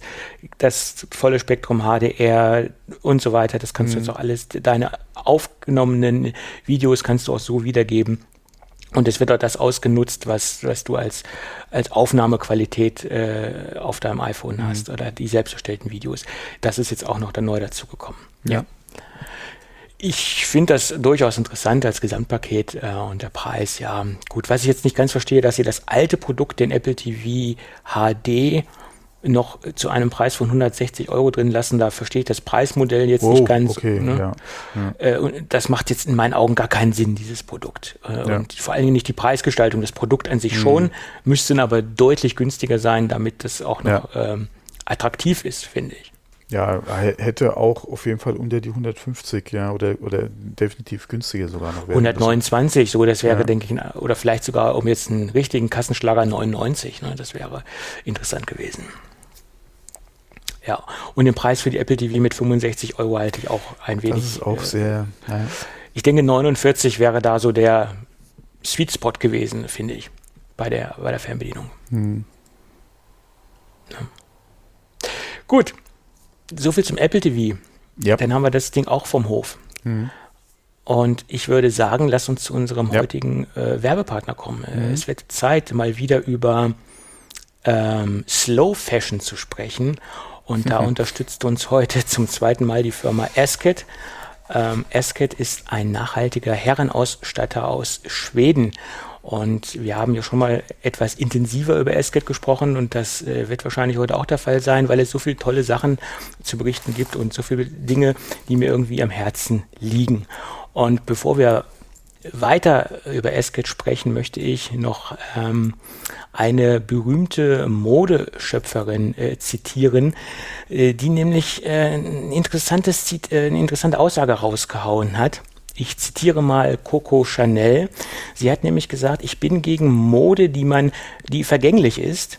Ich kann nicht akzeptieren, dass man Kleider wegwirft, nur weil Frühling ist.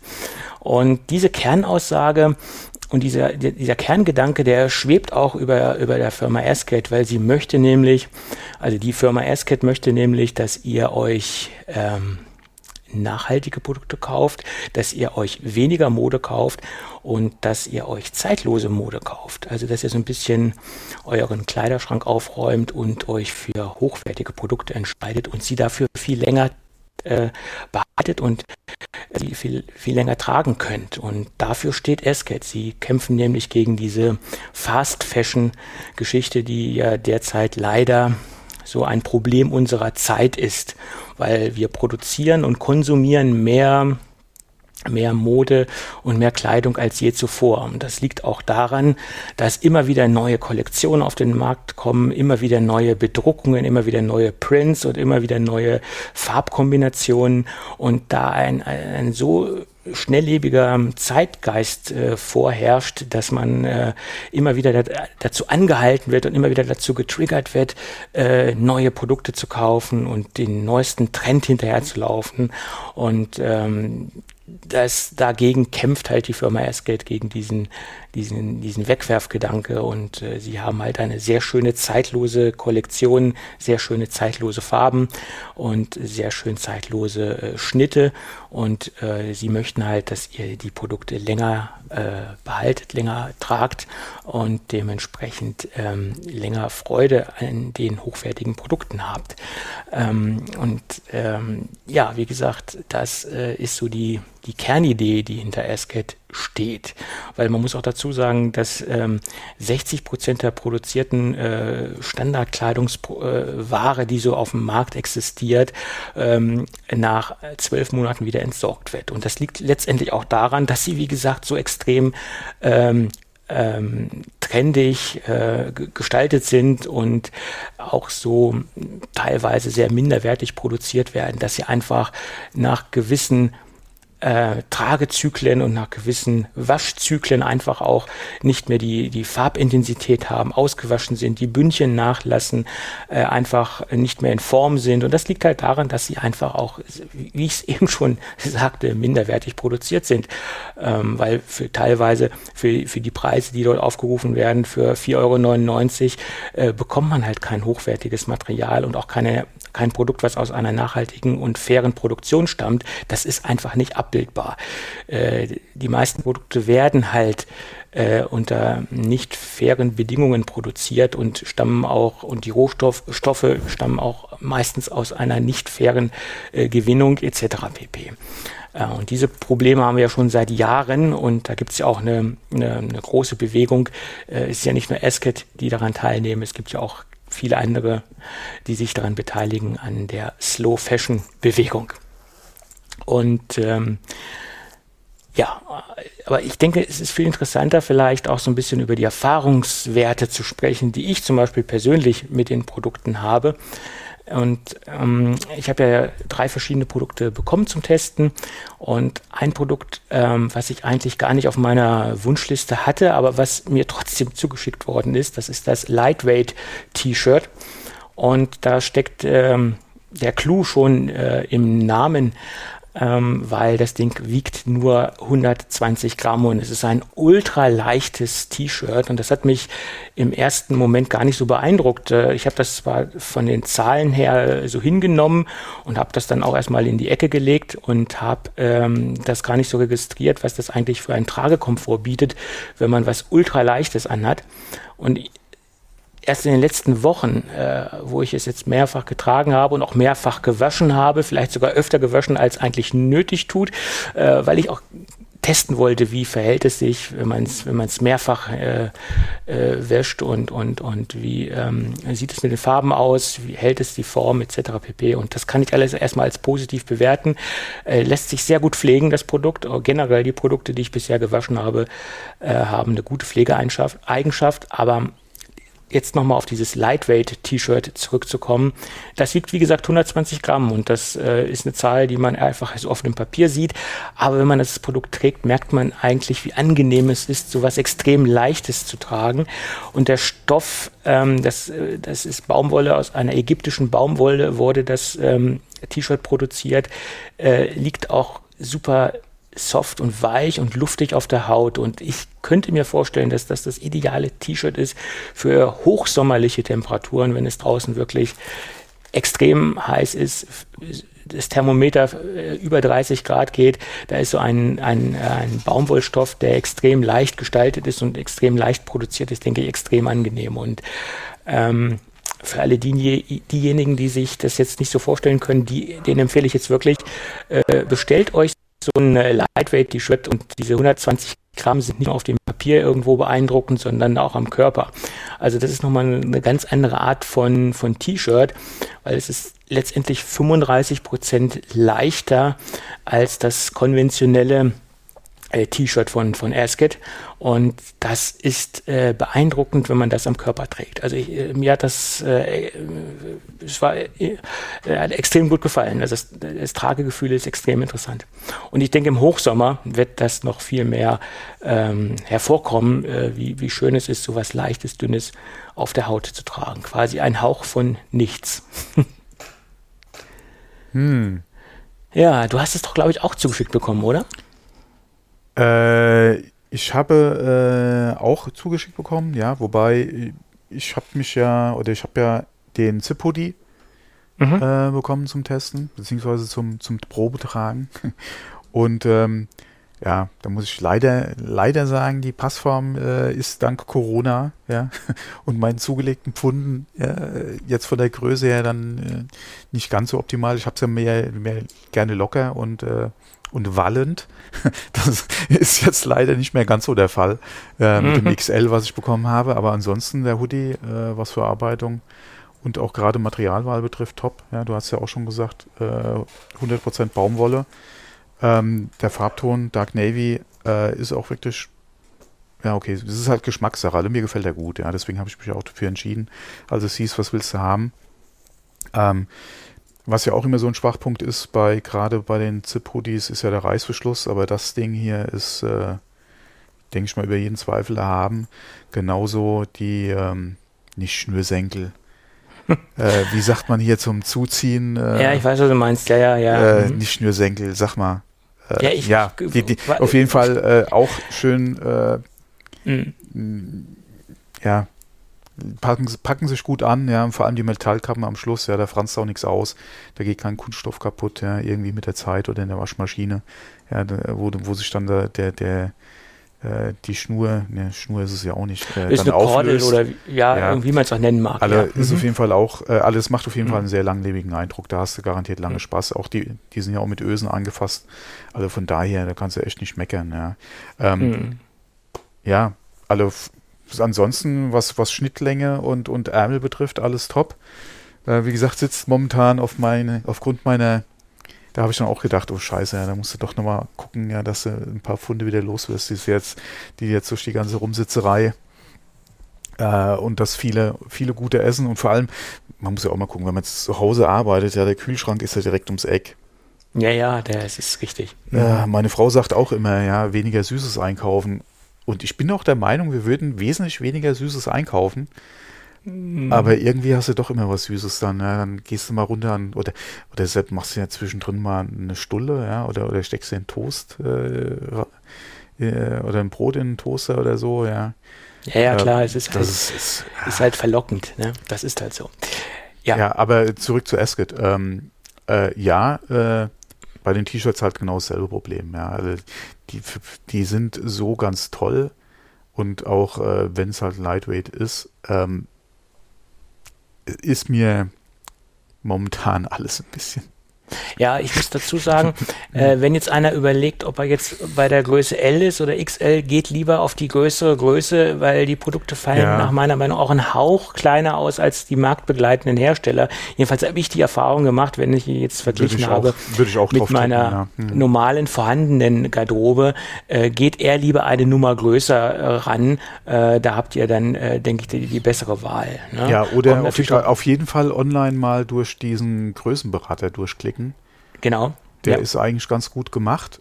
Ähm, und äh, da sollte man schon ganz gut dabei sein. Im Zweifelsfall, wie es Tobi eben schon gesagt hat, vielleicht äh, dann doch eins größer gehen, weil ich habe auch den Eindruck, dass es im Vergleich zu anderen, und das hat man ja bei Schuhen auch oft, ja, dass äh, trotz der Größe oder trotz der gleichen Größe der eine oder andere äh, Hersteller dann äh, vielleicht mal ein bisschen kleiner ausfällt.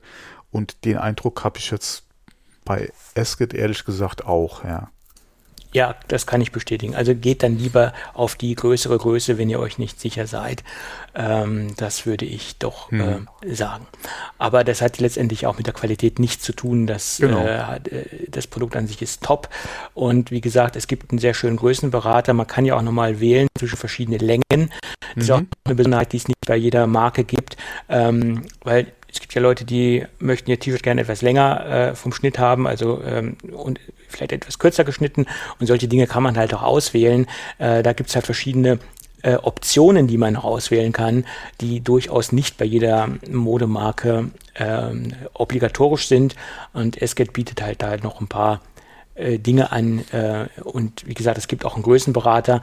Die Website ist an sich sehr, sehr schön aufgebaut. Es wird auch sehr, sehr viel erklärt. Es geht auch nochmal auch um die ganze Transparenz und um die Idee, die hinter Asket steht. Ähm, also man hat auch eine komplette also sie legen sich wirklich komplett offen und erklären auch wirklich äh, den Entstehungsprozess der, der Produkte oder wo auch die Rohstoffe herkommen etc., wo die Produkte gefertigt werden. Ähm, äh, das wird auch alles sehr genau erklärt. Und das Schöne ist, man hat halt auch einen Direktvertrieb. Also man, man bezieht die Produkte direkt beim Hersteller und somit verdient nicht noch irgendwo ein Zwischenhändler an, an, den Produkten. Und durch diese wunderbare Transparenz weiß man auch genau, wofür man bezahlt und letztendlich, was man auch bekommt und wo auch die Rohstoffe herkommen, die man trägt. Und ähm, das finde ich so attraktiv. Also sie legen sich da komplett offen und ähm, äh, bieten ein, ein extremes Höchstmaß an Transparenz, was man so bei der herkömmlichen Modeindustrie nicht sieht. Weil ich glaube, dann wird es auch äh, anders aussehen, wenn traditionelle Hersteller sich äh, transparenter zeigen würden. Ich glaube, da, da würden einige Kunden äh, vom, vom Hocker fallen. Und das jetzt nicht positiv. Gut, also alles weitere findet sich auf der Webseite äh, asket, asket.com ist die äh, Adresse. Schaut euch da mal um und äh, es gibt ein sehr schönes, zeitloses Portfolio an äh, Kleidungsstücken. Gut, wir bedanken uns ganz recht herzlich für die freundliche Unterstützung. Ja. Gut. So, und gibst du, du wolltest eben Klamotten sagen, oder? Nein. CS. Das ist der umgangssprachliche äh, Umgangssprache. So, das komm hier, ähm, zurück zu den Themen. Äh, wobei, äh, im Prinzip geht es mir ja fast so jetzt bei den nächsten Sachen wie äh, beim Apple TV.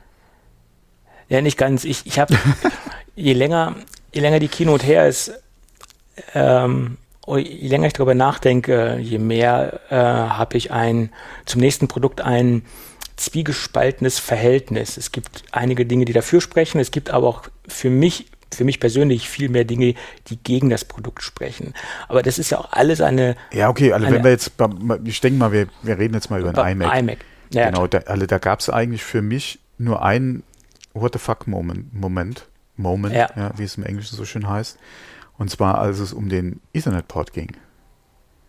Ja, das kommt zum Schluss. Da habe ich auch eine ganz spezielle Meinung äh, zu. Aber ansonsten bin ich von dem iMac sehr angetan. Ja. Auch, bis okay. auf die Größe. Aber da wird es ja auch nochmal größere Modelle geben. Ja, können wir ja, ja, fest klar, davon ausgehen. Aber ansonsten, wie gesagt, das Einzige, was mich wirklich, okay, vielleicht noch das, was anderes fehlt, aber da kommen wir auch noch dazu. Aber dieser Ethernet-Port, aber fang, fang du gerne mal an. Ja, also iMac 24 Zoll. Yes. Und die Gerüchte haben sich bewahrheitet. Äh, Apple fängt mit dem kleinsten Modell an ja. und zeigt höchstwahrscheinlich das neue weiterführende Design, was sich eventuell auch so in den kommenden größeren Geräten weiterführen ja. wird. Da kann man Geh, von ausgehen. Gehe ich fest davon aus und neues Design, jawohl. Hurra. Genau. Sieben Farben gibt es. Yes. Hm, Yay. Die Farbwahl ist ähm, durchaus bunt, äh, sehr ist, farbenfroh. Meiner Meinung nach durchaus gelungen, die Farbwahl. Aber das ist ja auch wieder Geschmackssache. Ja. Ich hätte mir persönlich noch ein richtig tiefes, krasses Schwarz gewünscht. Das wäre interessant. Ja, genau, was Dunkles halt noch. Space Gray, Schwarz. Ja. Aber ich denke mal, davon wollten sie weg. Vielleicht wird es auch eine andere Farbkombination bei den größeren Modellen geben. Vielleicht gibt es da dann ja. nochmal eine Differenzierung, weiß ich jetzt nicht. Keine Ahnung. Gehe geh ich fest von aus und mein mein Tipp ist ja, oder meine Prognose ist ja, dass sie für den großen iMac auch das Pro beibehalten. Das kann auch sein. Die Spekulationen sind ja im Moment auch in der Gerüchteküche, mhm. liegt nah, sage ich jetzt mal. Sieben Farben. Ähm, mhm. für, ich bin da, wenn ich mich jetzt dafür entscheiden müsste für eine Farbe, bin ich etwas ängstlich und konservativ und ich würde mich für Silber entscheiden. Ähm, wenn ich mutiger wäre, wäre ich wahrscheinlich bei Blau im, im Spiel. Mhm. Ähm, aber man, ja, okay, das ist jetzt Farb, Farbgeschichte, da muss man jetzt nicht drüber diskutieren, hat jeder einen anderen Geschmack. Aber ich denke, in vielen Werbeagenturen, in vielen ähm, Unternehmen, wo durchaus Farbe im Spiel ist, äh, ich sag jetzt mal so ein bisschen, die, die ganzen, die ganzen Hipster-Agenturen etc., da wird so ein Ding, äh, denke ich, sicherlich ein Zuhause finden wo was ich mir auch zum Beispiel gut vorstellen kann, äh, in einer Kinderarztpraxis am Counter das so ein bisschen farblich zu gestalten. Da gibt es ja auch die verschiedensten Ausstattungsmerkmale ähm, in, in Kinderarztpraxen. Da habe ich schon sehr, sehr farbenfrohe Ausstattung gesehen. Äh, ich habe auch zwei Kinderärzte als, als Kunde und da äh, ist man auch sehr offen gegenüber sehr bunte Accessoires und Möbel. Und da würde so ein Ding wahrscheinlich auch äh, ein Zuhause finden. Äh, ich denke, wie gesagt, äh, das klassische Businessumfeld im, im Counterbereich ähm, etc., da ist dieser iMac nach wie vor gut angesiedelt und äh, wird da ein Zuhause finden. Also da gibt es sowohl im, im, im privaten Bereich als auch im Businessbereich äh, viele Kunden, die nach wie vor auf das kleinere Modell setzen, weil es ja im Endeffekt auch ein etwas größeres Modell ist als das Vorgängermodell. Wir sind von 21,5 auf 24 Zoll oder 23,5 also etwas größer geworden, haben 4,5K Auflösung mhm. mit einem P3-Farbraum, 600 Nits, ist jetzt nicht das allerhellste äh, Modell, ähm, aber okay, äh, oder Display, 600 Nits ist durchaus noch im Rahmen, ist in Ordnung. Wir haben M1-Chip mit 8 mit 8 äh, Gigabyte. Die 16 Gigabyte RAM-Variante wird wohl erst später kommen, die sehen wir jetzt noch nicht. Ähm, noch nicht im Shop gelistet. Derzeit sind nur die 8 Gigabyte RAM-Modelle drin sechs Lautsprecher mit Dolby Atmos. Ja, sechs Lautsprecher. Der iMac hat ja grundsätzlich schon aus der Historie heraus einen sehr guten Klang und das werden sie sicherlich ja auch gut abbilden können.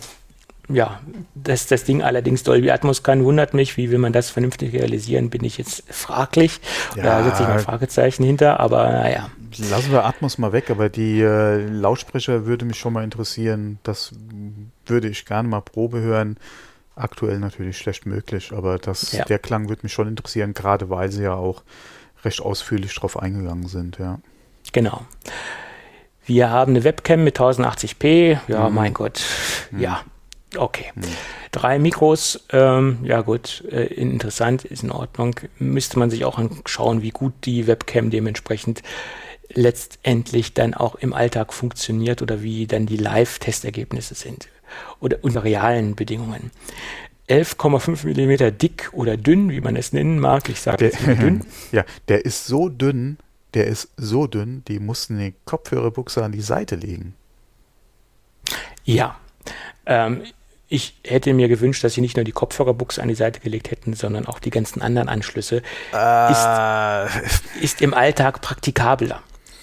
Äh, du wirst äh, es glauben oder nicht. Ja, ist äh, praktikabel. Um, der SD-Kartenslot hätte da sicherlich auch gut getan. Ist oder, nicht vorhanden, gibt es nicht. Genau, ja. aber wäre da auf jeden Fall auch gut gewesen anzusiedeln, weil wo sonst, ja, auf der Rückseite, du müsstest die ja durchs Display stecken. Ja, also, mh, hm, nee, äh, aber ansonsten ja, alle, nee, alle Anschlüsse an die Seite, äh, vielleicht ein USB noch oder so, ja. Aber ja, aber es ist halt wenn da alle Kabel auf der Seite rausgucken, ist auch scheiße das ist ja für die feste Verkabelung sicherlich blöd, ja. aber ich sag mal so ein USB-Port so für den USB-Stick mhm. etc. oder für ja. Der hätte auch ruhig USB-C sein können, ja. Ja, müsste man notfalls mit Adaptern arbeiten, weil ja, reine USB-C-Sticks sind ja noch nicht so in Masse ja, am Markt. Gerade zum Datentransport wäre es schlecht, aber wie gesagt, für mich wäre es ja. jetzt eigentlich auch weniger das Problem. Ähm, klar, ja. Um es halt massentauglich halt zu machen, wäre A natürlich besser, ja. Sie haben sich für zwei Thunderbolt-Ports entschieden mhm. und zwei USB-C. Mhm. Also sind ja alles USB-C-Ports von der Darreichungsform, aber, aber halt, zwei gesagt, sind Thunderbolt, genau. Und die andere ist USB 3 letztendlich, mhm. respektive in einer Form vom USB-C-Stecker oder mhm. Port. Äh, jetzt kommen wir zum zweiten Punkt, der durchaus sehr viel positive Bewertungen äh, bei den marktbegleitenden Publikationen gefunden hat. Ich sehe das allerdings etwas kritisch. Wir haben das, den Ethernet-Port im Netzteil sitzen. Mhm. Und das geht dann vom Netzteil hoch über ein, ein Soft, äh, stoffummanteltes ähm, ja, Kabel. Über, das Stromkabel im Prinzip. Ja, mhm. und das ist äh, Nylon ummantelt in der gleichen mhm. Farbe oder in, farb, farblich passend zu den äh, Apple-Modellen oder zu, dem, zu der Farbgebung des Gerätes. Und das wird dann per Magnet verbunden. Darüber mhm. läuft Strom und Ethernet. Mhm. Und das wird wahrscheinlich in erster Linie werden sie es wahrscheinlich deswegen gemacht haben, weil der Ethernet-Port in 11,5 mm Dicke wohl nicht reinpasst. Das wird ein Grund sein mhm. der Standard AG45-Port. Das wird wahrscheinlich auch der Hauptgrund sein. Der zweite Grund wird sein, dass man einfach weniger Kabel zum Rechner hat und es einfach mhm. ästhetischer mhm. aussieht. Du brauchst quasi im Endeffekt nur ein Kabel, um das Gerät in Betrieb zu nehmen. Aber es ist ein proprietärer, es ist eine proprietäre Lösung. Das heißt, wenn mhm. was ausfallen sollte, das Netzteil mhm. ausfällt etc., ich kann keine ja. Standardkomponenten nehmen, ich kann, ich brauche quasi das, äh, das Originalstromkabel, ich brauche das Originalnetzteil, was ich ja logischerweise Apple meistens sowieso brauche. Aber ich finde, dass so für diesen Business-Einsatz, für diesen Industrieeinsatz, genau. finde ich diese Lösung für ein, für ein Popo, muss ja. ich ganz ehrlich sagen. Und ich würde darauf tippen, dass in den meisten Privathaushalten das Ding sowieso im WLAN hängt. Da kommen wir auch noch zu. Es gibt ja zwei verschiedene Modelle letztendlich. Aber für den Business-Einsatz mhm, wird auf jeden Fall Ethernet äh, benötigt und die meisten, ich sag mal so, 80 Prozent der Businesskunden hängen das Ding an einer, einer Ethernet-Verkabelung und die, weniger in, ins WLAN. Machen Sie dann eigentlich Ethernet über Strom? Oder ist das wirklich über so eine. Nein, Sie gehen dann wahrscheinlich separat äh, über eine andere über eine andere Kabelader äh, dementsprechend isoliert. Das Kabel sei auch sehr, dann, sehr über den Magneten dann äh, ins ja. Gerät rein. Ja. ja, oder machen sie wirklich Ethernet über Strom? Ja, das glaube ich nicht. Das, das, das Kabel ist ja so dick, da sind so viele verschiedene Isolatoren äh, ja, drin und sie können das so nix. gut abschirmen. Äh, das wird nicht da, über, haben sie, da haben sie nichts dazu gesagt? Da haben sie nichts. Das wird iFixit wahrscheinlich zerlegen, nehme ich ja, mal an. Weil ich würde, ich wäre nicht überrascht, wenn sie sogar Ethernet über Strom machen. Ja, möglich. Ähm, ja, was ich mir persönlich noch gewünscht hätte, wenn sie jetzt zum Beispiel in dieses Netzteil noch ähm, USB mit reingepackt hätten oder noch einen anderen äh, nützlichen Anschluss, den man gebrauchen könnte, dann könnte man auch noch so ein bisschen SD-Karte. ja, und dann Schreibtischkrabbeln. ja, genau. Äh, aber ein USB-Anschluss wäre sinnvoll gewesen. Dann hätte man noch ein bisschen. Ähm, naja, naja. Was weiß ich. Macht ja an der Stelle noch Sinn. Äh, was, was ich nicht verstehe, ist halt, wie gesagt, den im Netzteil, weil im Firmenumfeld hast du oft auch über den Schreibtisch schon irgendwo das, die Kabelführung für an den Rechner. Ja. Äh, dann, klar ja, kommt der normalerweise aus dem Boden raus, das Kabel, ja. aber das muss man dann hier halt eben äh, anders lösen. Ja. Hm, was ich prinzipiell wiederum auch gut finde, ist, dass das Netzteil extern ist, falls mal das Netzteil in irgendeiner Form kaputt mhm. gehen sollte. Mhm. Im Servicefall braucht man nur das Netzteil neu zu beschaffen oder die IT hat so ein paar iMac-Netzteile ja. auf Reserve oder zumindest ein Netzteil auf Reserve. Ja, wobei ähm, bei der ähm, Gehäusebauweise hättest du dann auch das Netzteil wieder, ja, auch wieder so eine Sache. Ja, aber was natürlich viel schöner gewesen wäre, äh, wenn man, dieser magnetische Anschluss ist schön und gut, aber man hätte zum Beispiel auch auf Standard USB-C Power gehen können mhm. und das Ding US über USB-C connecten können. Somit ja. hätte man auch ein Third-Party-Netzteil benutzen können.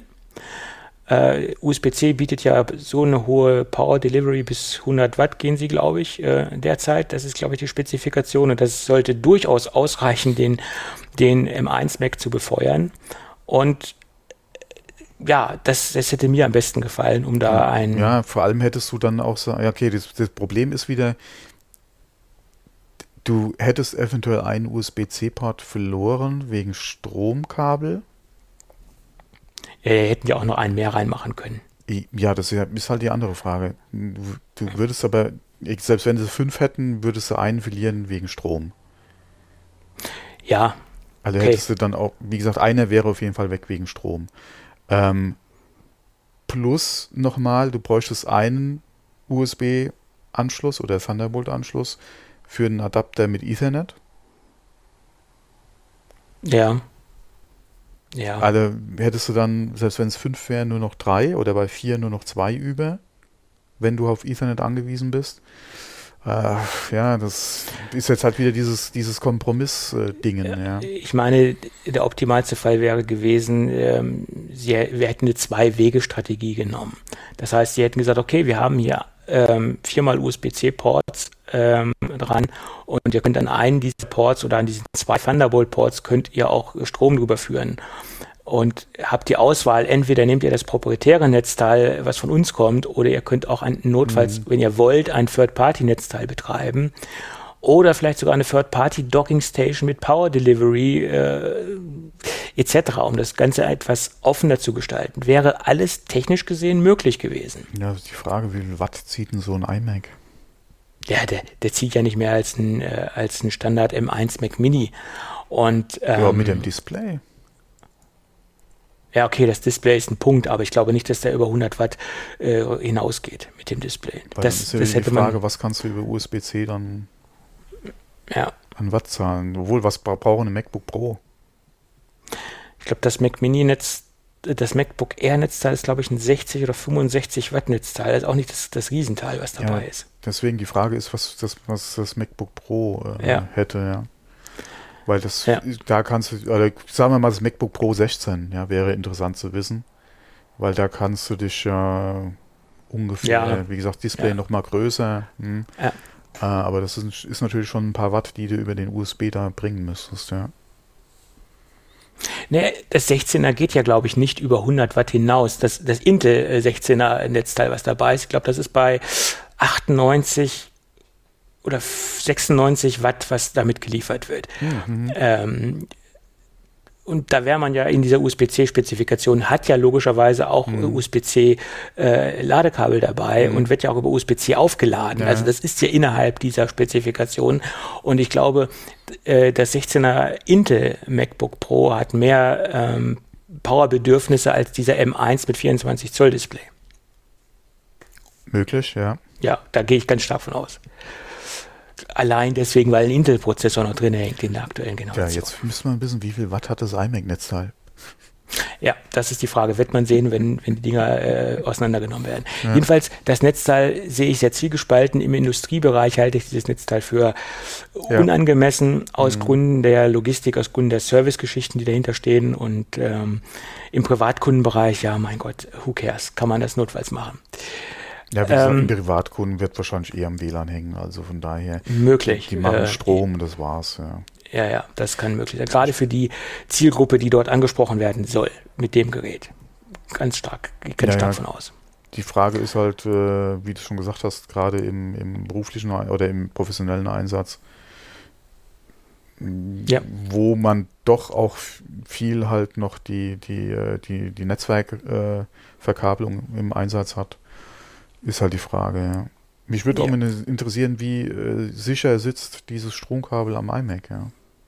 Ja, wenn man, wenn man von der Optik ausgeht, sieht es schon sehr hm. massiv aus und da kann man natürlich auch bei dieser Größe von diesem Stecker einen sehr starken Magneten hintersetzen. Ja. Aber das muss man halt sehen. Sie hätten es ja MagSafe nennen können, hätte gepasst. Äh, ja, da hatte ich eigentlich auch mit gerechnet, ja.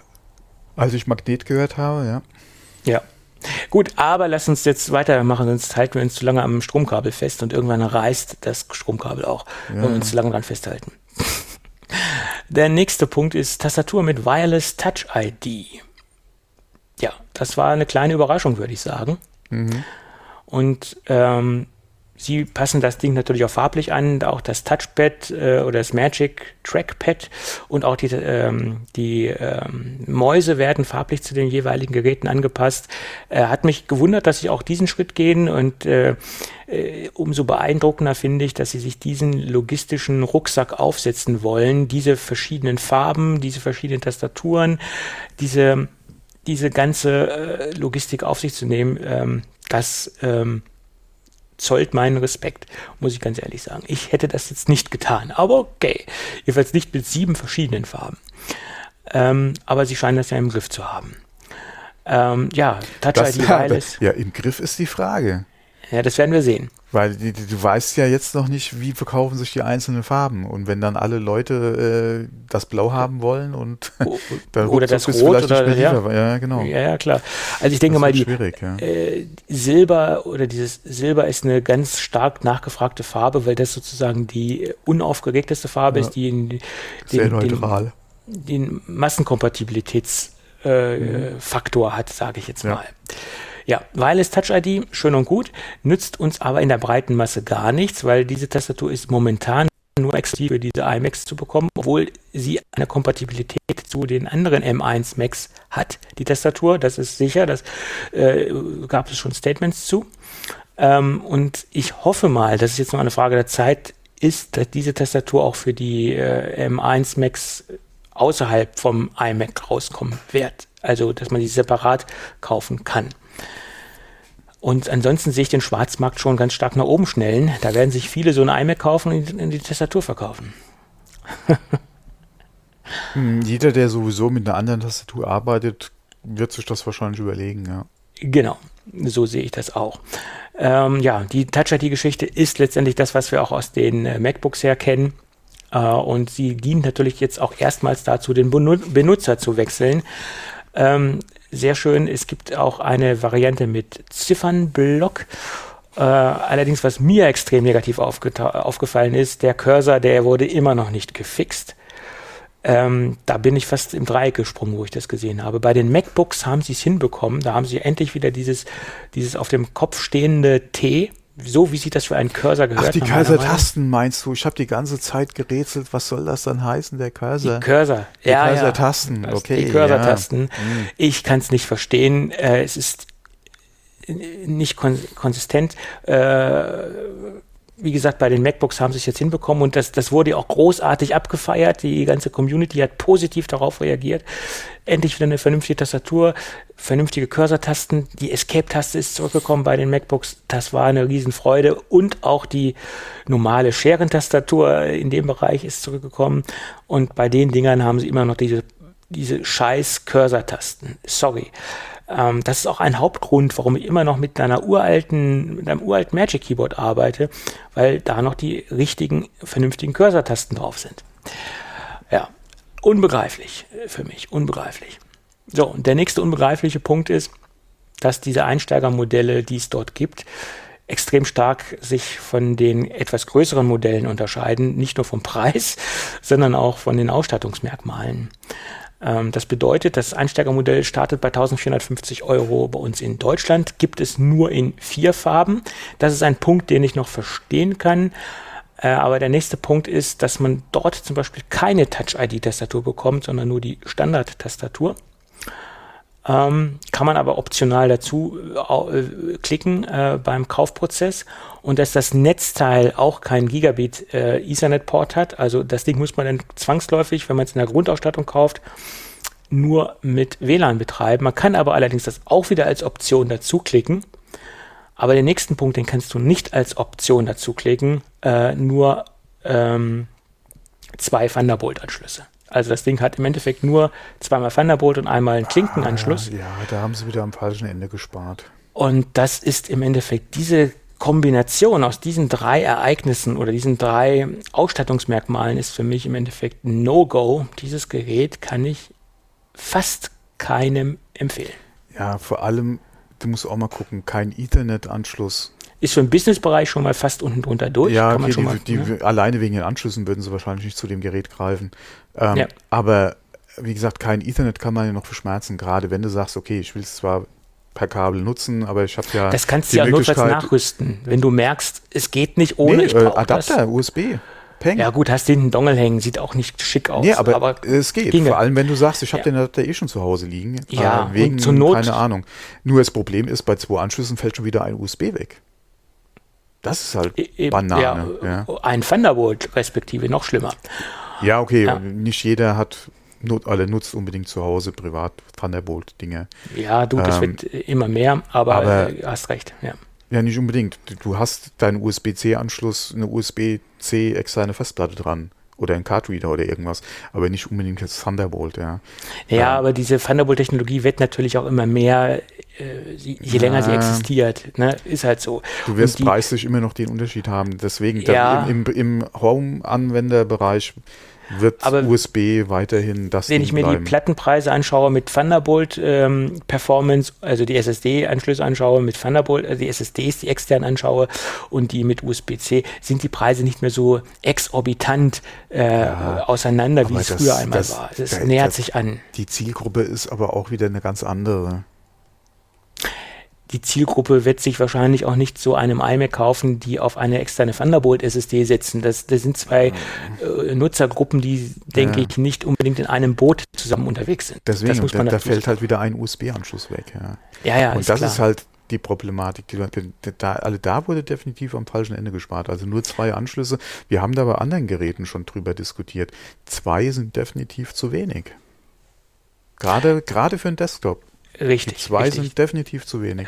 Es sei denn, es ist jetzt zum Beispiel ein Rechner für einen ganz speziellen Einwendungsfall, wo ich wirklich nichts anschließen muss. Es ist ein Rechner, der am Counter steht, wo nur irgendwelche Eingaben stattfinden. Und da könnte ich mir dann halt ja, vorstellen, dass das aber, unwichtig ist. Aber du musst auch mal gucken, meine Tastatur ist eine USB-Tastatur. Du hast schon mal einen Anschluss weg. Ja, der ist ja hier wireless muss ich ja nicht. Ja, nein, meine Tastatur. Ich Deine, ja, nicht, ja. Ich will ja nicht diese Standard. Gerade wenn sie keinen ID hat, der mitgeliefert wird, will ich die Tastatur ja sowieso schon mal nicht benutzen. Dann, wie gesagt, habe ich meine eigene Tastatur, ja, die ich nutzen will, äh, die ich anschließen würde. USB, Peng, ein Anschluss weg. Ja. Äh, du willst vielleicht noch einen Cardreader anschließen, Peng, der zweite weg. Was mache ich denn bitte mit meiner kabelgebundenen Maus? Die steckst du denn an deine Tastatur dran, wenn sie noch einen USB-Ausgang hat? Hat sie nicht. Aber hat sie nicht, gut. Dann empfehle also ich dir... bräuchte ich auf jeden ähm, Fall schon mal einen USB-Hub, ja. Genau. Also, wie gesagt, es ist eine spitze Zielgruppe, die für diesen Einstiegs, also für diesen absoluten Einstiegs-iMac interessant ist. Mhm. Ähm, aber der, der Preisunterschied ist nach meiner Meinung auch so, in Anführungsstrichen, so gering, dass es fast keinen Sinn macht, diesen zu kaufen, weil 1670 kostet das nächstgrößere Modell, wo ich den alle diese Vorteile wieder drin habe. Tastatur, Netzteil mit Ethernet-Port und zwei Anschlüsse mehr. Und diese Option oder dieser Aufpreis sollte einen schon, ähm, sollte man schon überhaben, nach meiner Meinung. Ja, okay, wie gesagt, wenn ja. man die, wenn man die Euros sparen will und das Gerät in der, in der ja. Version ja passt mit den Anschlüssen. Wie gesagt, das, ja. das Einzige, was mich halt stören würde, wäre, wäre die Anschlüsse. Aber wie ja. gesagt, nicht jeder benutzt hier eine mechanische Touch Tastatur an seinem iMac. Ja, das, der, der, benutzt die, die mitkommt, ja, die gefällt einem. Okay, ja, ist in Ordnung. Ähm, ich bin da eher die Ausnahme als die Regel. Und ähm, wie gesagt, die meisten werden den sowieso im WLAN zu Hause hängen haben. Von daher passt das schon denke ich mal, wenn man halt mit zwei Anschlüssen leben kann. Klar, das, das ist wie immer, man muss halt mit sich der, mit der mhm. Konfiguration klarkommen. Ähm, aber da jetzt dieser Preisunterschied jetzt nicht so riesig ist, würde ich es nicht machen. Punkt. Meine Meinung. Ja, okay, ja. ich würde wahrscheinlich eh zum größeren Display greifen, ja, wenn es denn da das, ist. Das ist nochmal die andere Sache. Äh, aber wenn ich in dem Markt wäre für einen 24er, klar, ich würde dann auch zu den zu dem anderen Gerät greifen. Aber ähm, ich denke mal, für ja. viele, gerade was ja die Leistung betrifft, mit dem M1, für viele, ja, und die Diskussion hatten wir ja auch schon äh, mit den MacBook Airs ja damals. Äh, ich denke mal, für viele ist das Gerät durchaus äh, interessant. Ja, auf jeden Fall, klar. Gerade, du hast ja die Möglichkeit, 8, 16 Gigabyte, ja.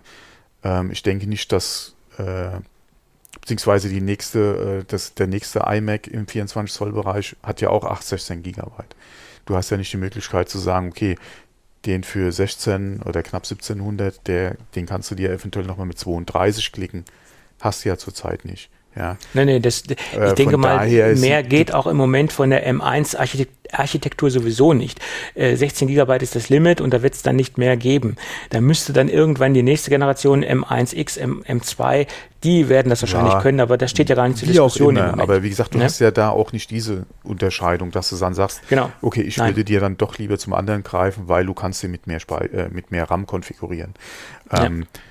Von daher, wie gesagt, bis auf die Anschlüsse Ja, ja, klar. ist es ja im Prinzip dann Das, das muss halt jeder Farbe, selbst entscheiden. eventuell die Farbe, wenn du sagst, okay, Ja. ich will aber unbedingt eine Farbe, die kriege ich in Mhm. dem Preissegment nicht. Ja, das haben sie sich. Ja, bin, also ich bin da von dieser Eingrenzung mit den Farben nicht unbedingt ein Freund von. Ja. Also ich bin das allerdings auch nicht in der Automobilindustrie. Und da gibt es das ja auch durchaus. Du hast bei bestimmten Fahrzeugen, gerade im Kleinwagenbereich, kriegst du mit dem kleinsten oder mit dem günstigsten äh, Einstiegsmodell nicht alle Motoren unbedingt und nicht alle Farben. Ist halt Ja. so. Was willst du machen? Ja. Genau. Aber das ist halt auch wieder dieser Grund mit dem Upselling, ja, oder einer der Gründe, ja. Ähm, kann man machen, ich bin kein Freund von. Ähm, ja. Okay. Ja gut, muss jeder für sich entscheiden. Genau. Meine persönliche Empfehlung ist halt kein Einsteigermodell kaufen und gut ist. Ähm, Wie gesagt, es- würde ich jetzt bei dem iMac nicht sagen, weil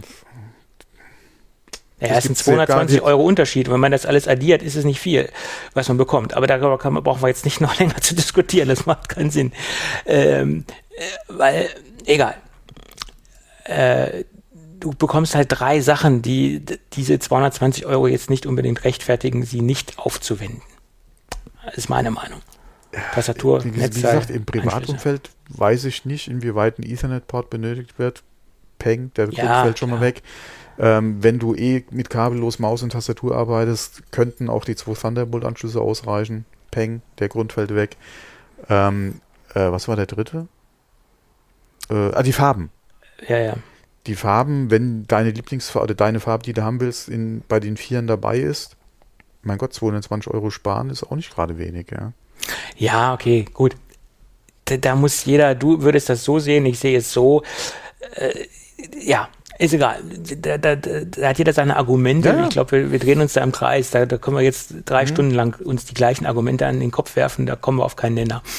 Ähm, gut. Gut. Meine persönliche Meinung zum iMac, er erfüllt gewisse Kundenbedürfnisse in gewissen Zielgruppen auf jeden Fall, äh, Alle- die wir eben alle- schon Der iMac macht haben? auf jeden Fall Lust auf den großen iMac. kommenden iMac. Ja. Was mir persönlich nicht gefällt, ist aber auch wieder eine ganz persönliche Meinung. Ähm, der Das weiße Kind? Rahmen, der weiße Rahmen Ah, der um weiße den Rahmen, Bildschirm, okay. Hm. den finde ich nicht schön, dass sie die komplette ähm, Technik unten in das Kinn reingesetzt haben. Ist natürlich bau, bautechnisch bedingt. Sie wollten es dünn haben, ganz klar. Mhm. Ich persönlich hätte mir gewünscht, sie machen es lieber etwas dicker und verzichten auf das Kinn, weil man sitzt ja eigentlich zu 99 Prozent vor dem iMac und nimmt die Frontansicht wahr als Konsument und Ja. der, im Profil sieht man es halt nicht. Aber auch wie beim Notch beim iPhone, du hast halt da auch das direkte Erkennungsmerkmal, ja. Das mag Es sein. ist, es ist das iMac-Design. Ähm, aber das Schöne und das Schlanke nehme ich eigentlich meistens von der Front wahr. Und der dritte Punkt, der mir total äh, abgeht, warum fehlt vorne das Apple-Logo? Das, das erste Gefühl, was ich hatte, wo ich das gesehen habe, Mensch, die haben da jetzt ein Montagsmodell stehen, die haben einfach vergessen, das Label äh, äh, drauf zu lasern oder drauf zu äh, machen. Das sieht einfach so unfertig aus. Man ist es jahrelang gewohnt gewesen, man bekommt das Apple-Logo präsentiert mal dezent, mal weniger dezent, sogar auf dem Thunderbolt-Display, was Ja, gerade vor mir steht, ist Man ein war Apple-Logo es drauf. jahrelang gewohnt, dass auf den MacBooks das Apple-Logo andersrum drauf ist. Man war es jahrelang gewohnt, dass es beleuchtet ist. Ja, aber es ist drauf. Ist in irgendeiner Art und Weise ist es immer noch drauf. Und sie hätten es ja hier auch, sie hätten ja mit ihrer, Ja, okay, auf der Rückseite Farbe, hast du es ja auch noch. ja, ja, klar. Sie hätten ja ein bisschen mit der Farbe spielen können. Sie hätten zum Beispiel das Apple-Logo in einen gleichen Farbton machen können, nur glänzend und matt. Das heißt, das Kinn eventuell matt, das Apple-Logo leicht glänzend. Sie hätten ja jetzt nicht so plakativ arbeiten müssen, aber dass das Apple-Logo einfach nach meiner Meinung da drauf gehört, um das Gerät komplett zu machen, ist einfach, äh, finde ich, obligatorisch. Und sie hätten sie auch nicht so groß machen müssen. Aber das Äh, ist halt auch wieder Geschmackssache. Also mir gefällt's. Ja, für mich sieht's unfertig aus, als ob sie was vergessen haben. Ist mir noch nicht mal aufgefallen. Das erste, was ich gesehen habe, was ist denn da los? Na, es fehlt irgendwie was. Mir, Aber mir ist es noch nicht mal aufgefallen. Ich habe es nicht vermisst in, Ja. im Design. Ne? ja, an, ansonsten äh, der weiße Rahmen, das finde ich auch bildergonomisch gesehen daneben. Ähm, es hat einen Grund, warum es High-End-Profi-Monitore grundsätzlich immer nur mit einer schwarzen Maskierung gibt. Äh, ich habe da mal längere Zeit mit einem Adobe-Mitarbeiter drüber gesprochen. Der hat mir das auch erklärt. Ich habe es aber teilweise schon wieder vergessen, warum weiße äh, Monitormaskierungen aus ergonomischen Gründen keinen kein Sinn machen. Ähm, und wenn man sich das Portfolio von ISO anschaut, die haben zwar auch weiße Monitore im Sortiment, aber nicht im High-End-Bereich, sondern nur im Low-End-Bereich.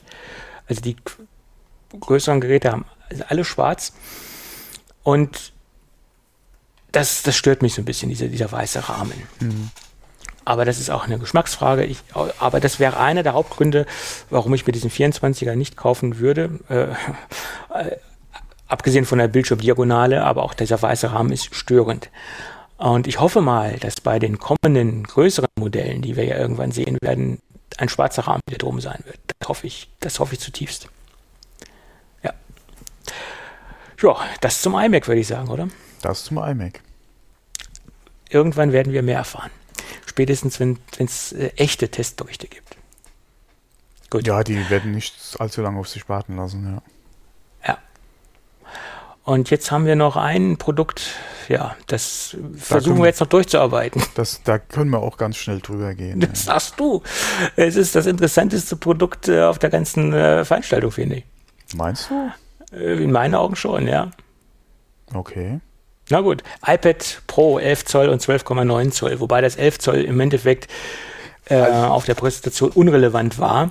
Es ist einfach, existiert einfach, aber der Star der Show war einfach das 12,9 Zoll in mhm. meinen Augen. Ja. Ähm, der erste große Punkt war, wir haben eine M1 SoC. Ähm, das war bei vielen das Zeichen, was sich leider nicht bewahrheitet hat.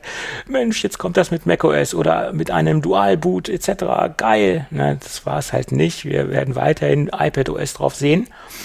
Und da gab es halt auch keine Aber ich denke, dass die Rufe danach jetzt immer lauter werden die werden halt lauter und ich glaube, das ist auch ein vorsichtiges Zeichen in diese Richtung, äh, würde ich sagen. Die, die, Frage ist ja, nachdem sich ja, äh, ja iOS, iPadOS äh, beziehungsweise macOS äh, ja immer mehr annähern und du ja äh, jetzt auch die Möglichkeit hast, deine iOS-Apps auf macOS laufbar zu machen, ähm, denke ich mal, werden die Rufe äh, nach macOS-Apps auf iOS oder auf dem iPad, äh, denke ich mal, die nächsten Jahre auf jeden Fall immer lauter werden.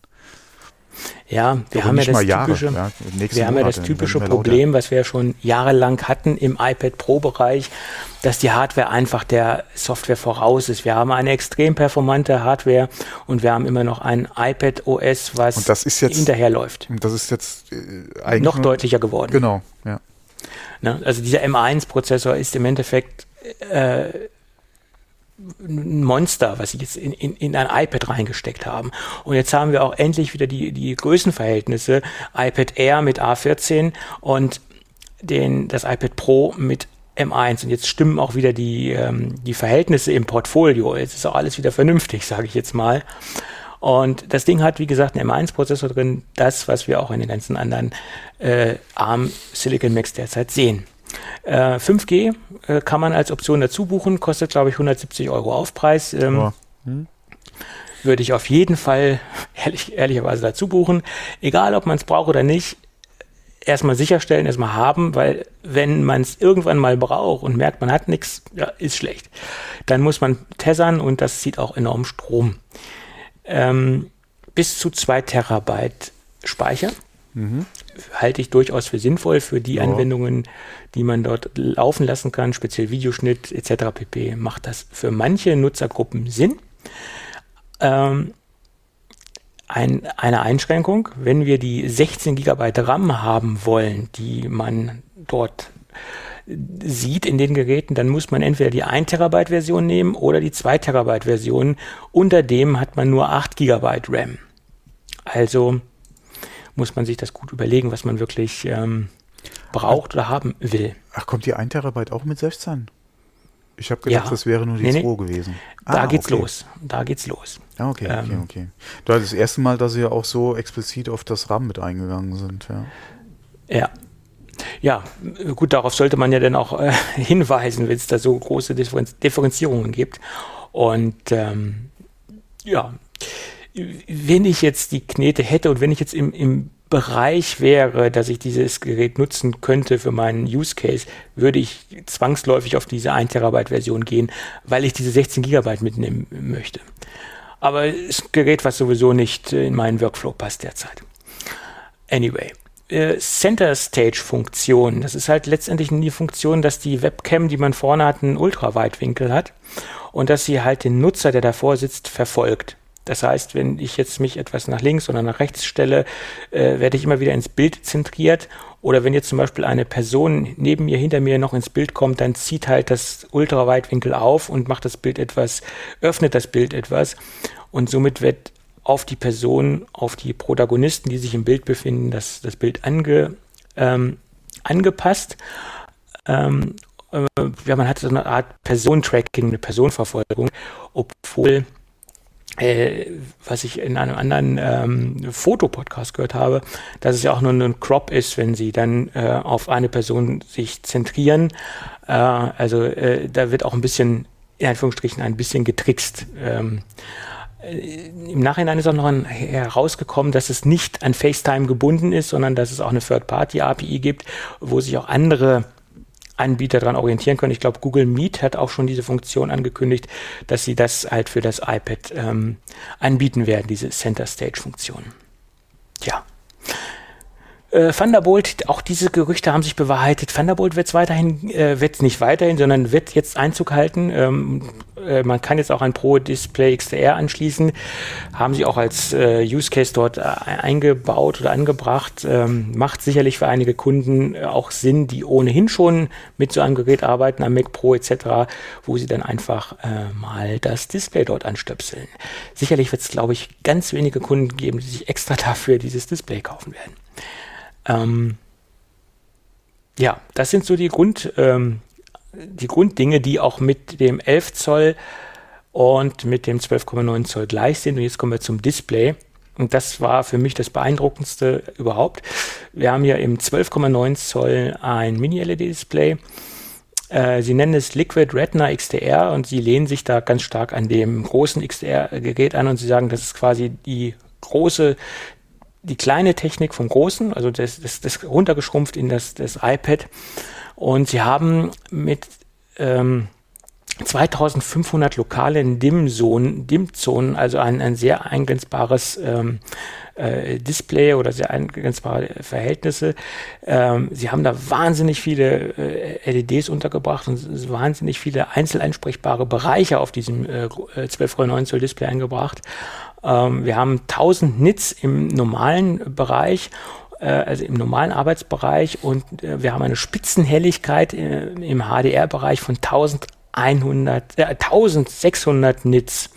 Und jetzt schlagen wir nochmal einen kurzen Haken zum iMac 24 Zoll, der hat nur 600 Nits. Also das ist nochmal so ein Vergleich äh, im Vergleich oder im Kontext äh, zu dieser wahnsinnigen äh, Zahl von, von Helligkeit. Und ich denke, dieses Display wird, wird atemberaubend sein. Also das ist, denke ich, auch dieses Hauptfeature oder diese, dieses neben dem M1-Prozessor, die dieses iPad so äh, hochinteressant machen, nach meiner Meinung. Hat mich schon von den Socken gehauen. Äh, Dich jetzt nicht aus, so, oder? Definitiv, ja, ja. ja. Es ist, das Problem ist halt, dass das Gerät ist wahnsinnig interessant, aber die Software, die im Moment drauf läuft, oder das iPad OS, was wir im Moment sehen, wird der ganzen Hardware nicht gerecht. Wir können gar nicht das rausholen, was, was letztendlich uns die Hardware bietet. Und ich glaube, wenn dieses Gerät ja, wirklich. Also die, die, es kommt ja auf die Software drauf an. Das hat ja, ja, nicht unbedingt was mit macOS oder mit, äh, mit iOS zu tun. Das kommt ja auf ja. die Software drauf an, die du hast. Und da werden wir, denke ich mal, noch einiges sehen, ja, in dem Bereich, was dann auch den M1 entsprechend ausnutzen kann. Ähm, das andere ist eine Frage von deinem Workflow. Ja, aber es sind viele Workflows halt nicht so einfach abbildbar wie auf einem, wie auf einem macOS. Also viele Workflows, ja, für mich und auch für viele andere nicht. Und du musst viel mehr. Das ist wieder die Frage der Software. Du hast. Ja, aber das, das Betriebssystem ermöglicht auch viele grundsätzliche Workflows. Dateimanagement, äh, Window-Management, ähm, noch einfaches Drag and Drop, äh, etc. Da, da gibt es ja so viele eine, Dinge. Das, das, ist eine Frage der Software, wie gesagt. Das ist Ja, eine Frage vom OS her. Äh, das ist eine Ja, Frage von, kriege ich endlich mein Photoshop 1 zu 1 für das Gerät? Ja, Oder Final Cut, wo auch ganz viele nachgeschrien haben. Und deswegen, das, das Gerät muss könnte- softwaretechnisch das wachsen. wir demnächst sehen. Ja, und die Plattform muss softwaretechnisch wachsen und da muss was passieren. Ja, aber das ist Ähm, ja iOS. Ja. Da, da wird, denke ich mal, auch noch einiges passieren. Aber was wir uns abschminken können, ist, dass iOS jemals so sein wird wie macOS.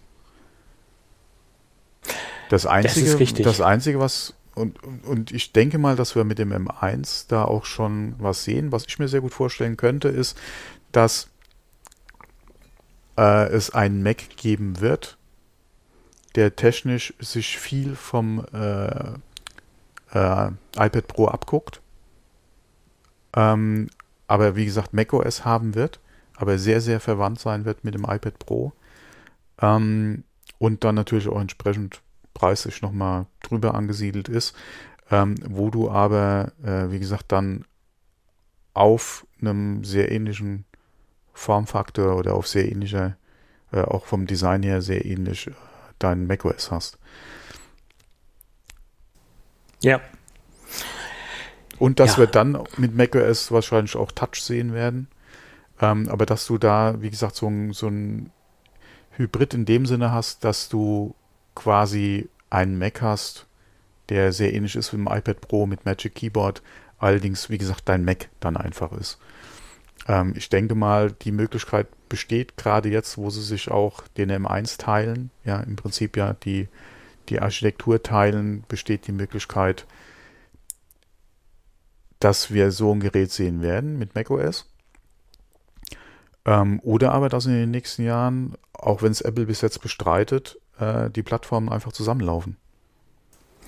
Ich glaube, das dass wird, macOS Touch bekommt und vielleicht äh, etwas noch von der Bedienung her mehr in die Richtung vielleicht äh, wie iOS geht und dass iOS, wie gesagt, mehr wie macOS wird und dann vielleicht wirklich aus beiden eins wird.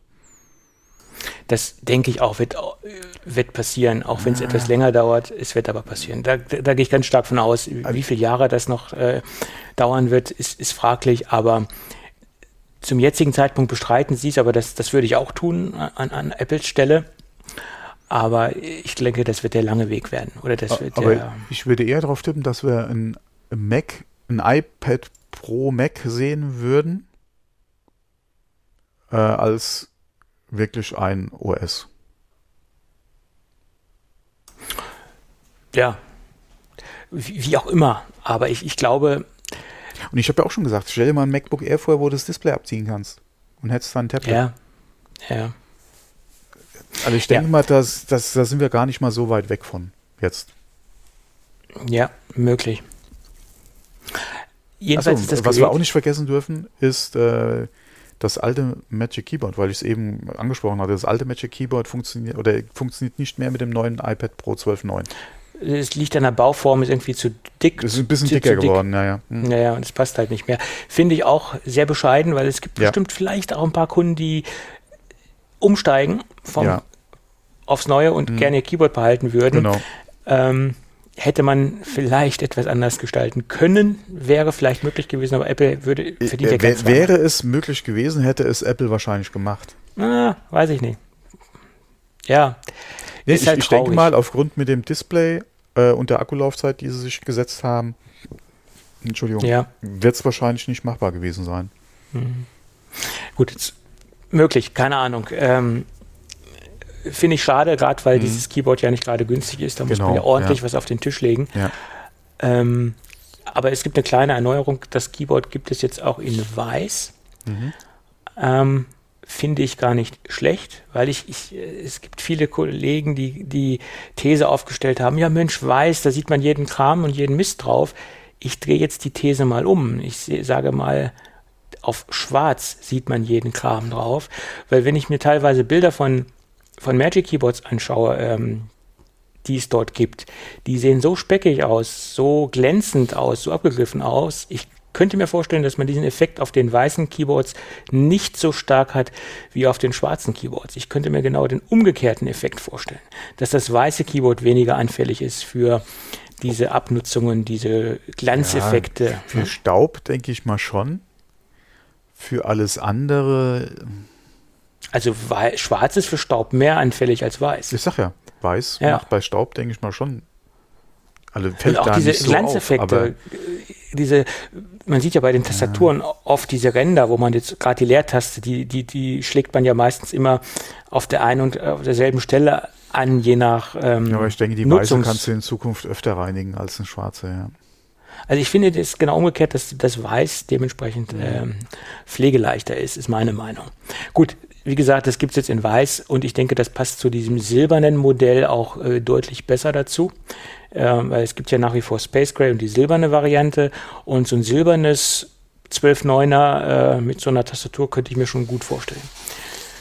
Der Pencil ist geblieben, die Gerüchte haben mhm. sich nicht bewahrheitet. Der Pencil ist gleich geblieben, keine neuen Funktionen im Pencil. Das ist eins, das gleiche Modell, wie wir ihn kennen. Ja, Spitzenpreis ähm, 2579 Euro mit der 2 Terabyte Variante und 5G. Mein Fazit ist durchaus tolles Gerät, aber die Software muss nachkommen, sonst ist für viele, nicht für alle, aber für viele dieses Gerät nicht interessant. Da muss was passieren, softwaretechnisch. Ich sehe es bei dem iMac, äh, bei dem iMac, bei dem iPad Pro ähm, jetzt auch mit dem M1 äh, gerade so oder so ähnlich, wie ich es vorhin auch schon beim iMac gesagt habe. Der iMac 24 macht eigentlich Lust ja, oder weckt das Interesse für den großen iMac, für den iMac Pro, keine Ahnung, mhm. 30 Zoll, wie auch immer, ja, 32 Zoll, hm, wahrscheinlich eher 30, ähm, weckt das wie gesagt, weckt der neue iMac eigentlich mehr so das Interesse und die Lust an dem nächsten iMac, der kommt. Ähm, genauso das iPad Pro, äh, gerade auch was den Preis betrifft, lässt eigentlich mehr darauf hoffen, äh, wie sich das iPad vielleicht noch weiterentwickelt, beziehungsweise ob man wirklich da was sehen wird mit einem macOS. Ähm, ja, das wär, wie gesagt, das wäre eigentlich auch so wieder das, was wo das iPad so mein Interesse wecken würde. Ja, ähm, oder das iPad oder T, äh, iPad OS 15 mit mehr Funktionen, die wie gesagt auch mehr der Hardware gerecht werden und wo ich mehr auch mit der Software in einem professionelleren Bereich komme. Ja. Wie gesagt, das ist ja dann wieder Software. Also ich denke, dass iOS, klar, kannst du da immer mal wieder ein paar andere Sachen noch machen, aber iOS ist, denke ich mal, schon in einem äh, relativ guten Rahmen unterwegs, ja, was sich auch professionell nutzen lässt. Es ist halt nun mal ein relativ kleines Display, was will ich da mit 30 Fenstern, ja. Ähm, aber äh, das ist halt wirklich die Frage der Software und da ist halt Third Party gefragt, beziehungsweise Apple mit ihren First Party Apps äh, gebt mir doch ein Logic, ja, gebt mir ein Final Cut. Ähm, ja. Und passt das äh, auf das iPad an und du gerade Logic, ja, mit keine Ahnung wie viel Tracks dann, äh, klar, das ist wieder die Grenze des Displays.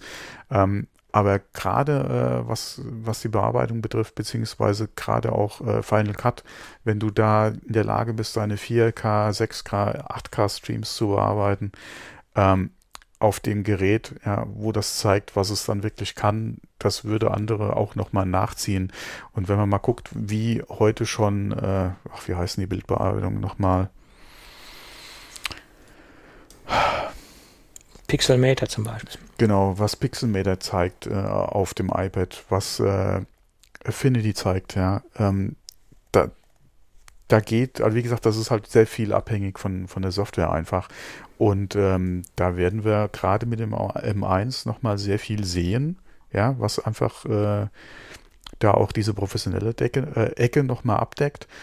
Und meine Hoffnung ist ja immer noch da, oder auf Adobe, dass die es wirklich hinbringen, ja, in, in absehbarer Zeit, äh, ihre Apps, äh, beziehungsweise ihre Programme entsprechend äh, auf das iPad zu bringen.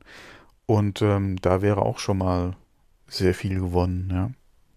Ja, aber es ist ja jetzt nicht nur, ich gebe dir recht, es ist ein Großteil der Third-Party-Software, die natürlich auch die, das Leistungsspektrum ausnutzt, was mir die Hardware bietet, keine Frage.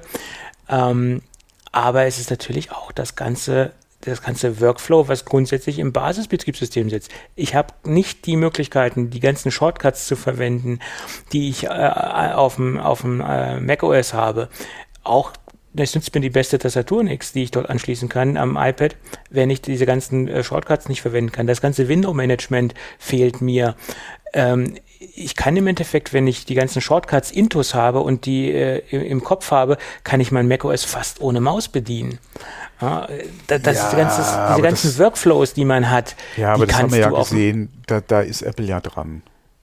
Das ja, wird, denke ich mal, in den so, nächsten so iOS-Versionen mehr kommen. Und ja. aber auch da wieder, ja, benutze mal eine neue Software, du musst deine Shortcuts alle neu lernen. Das ähnlich ist es, wenn du auf, äh, wenn du halt äh, auf das äh, iPad wechselst. Du musst halt den Umgang mit dem System dir auch dann nochmal aneignen. Ähm, das ist immer eine Umstellung. Das ist genauso, wenn du heute auf Windows wechseln würdest, ja, musst du dich auch nochmal neu trainieren. Und das ist bei, äh, beim iPad im Prinzip nichts anderes, weil es ist auch ein anderes OS, auch wenn die Grundlage unten ja, drunter dieselbe ist. Es ist ein anderes OS, da musst du dich halt noch mal ein bisschen. Ja, klar. Ja. Aber äh, es ist trotzdem einfacher und schneller auf macOS zu arbeiten als ja, auf klar, I iPad weil man es so gewohnt ist. Klar. Ich habe mich auch jetzt gerade wieder mit äh, Podcast-Produktion auf dem Windows-PC beschäftigt. Und, du Ferkel.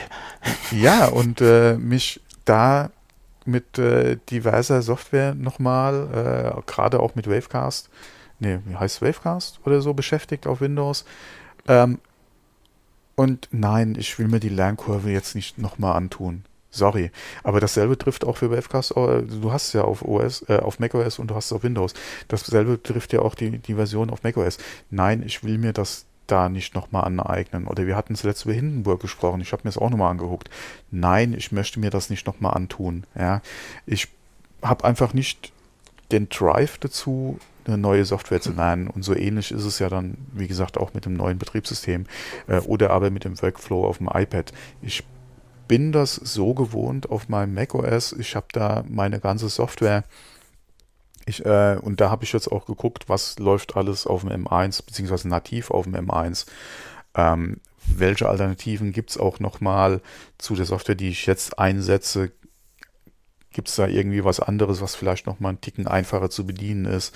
Ähm, etc. Da habe ich, wie gesagt, jetzt gerade nochmal geguckt, gerade weil halt jetzt auch ein neuer Mac ansteht und da M1 ist, ja, äh, beziehungsweise äh, Apple Silicon, ja, und ähm, da bin ich nochmal am gucken, aber wie gesagt, ich will da im Prinzip auch meinen Workflow nicht umstellen.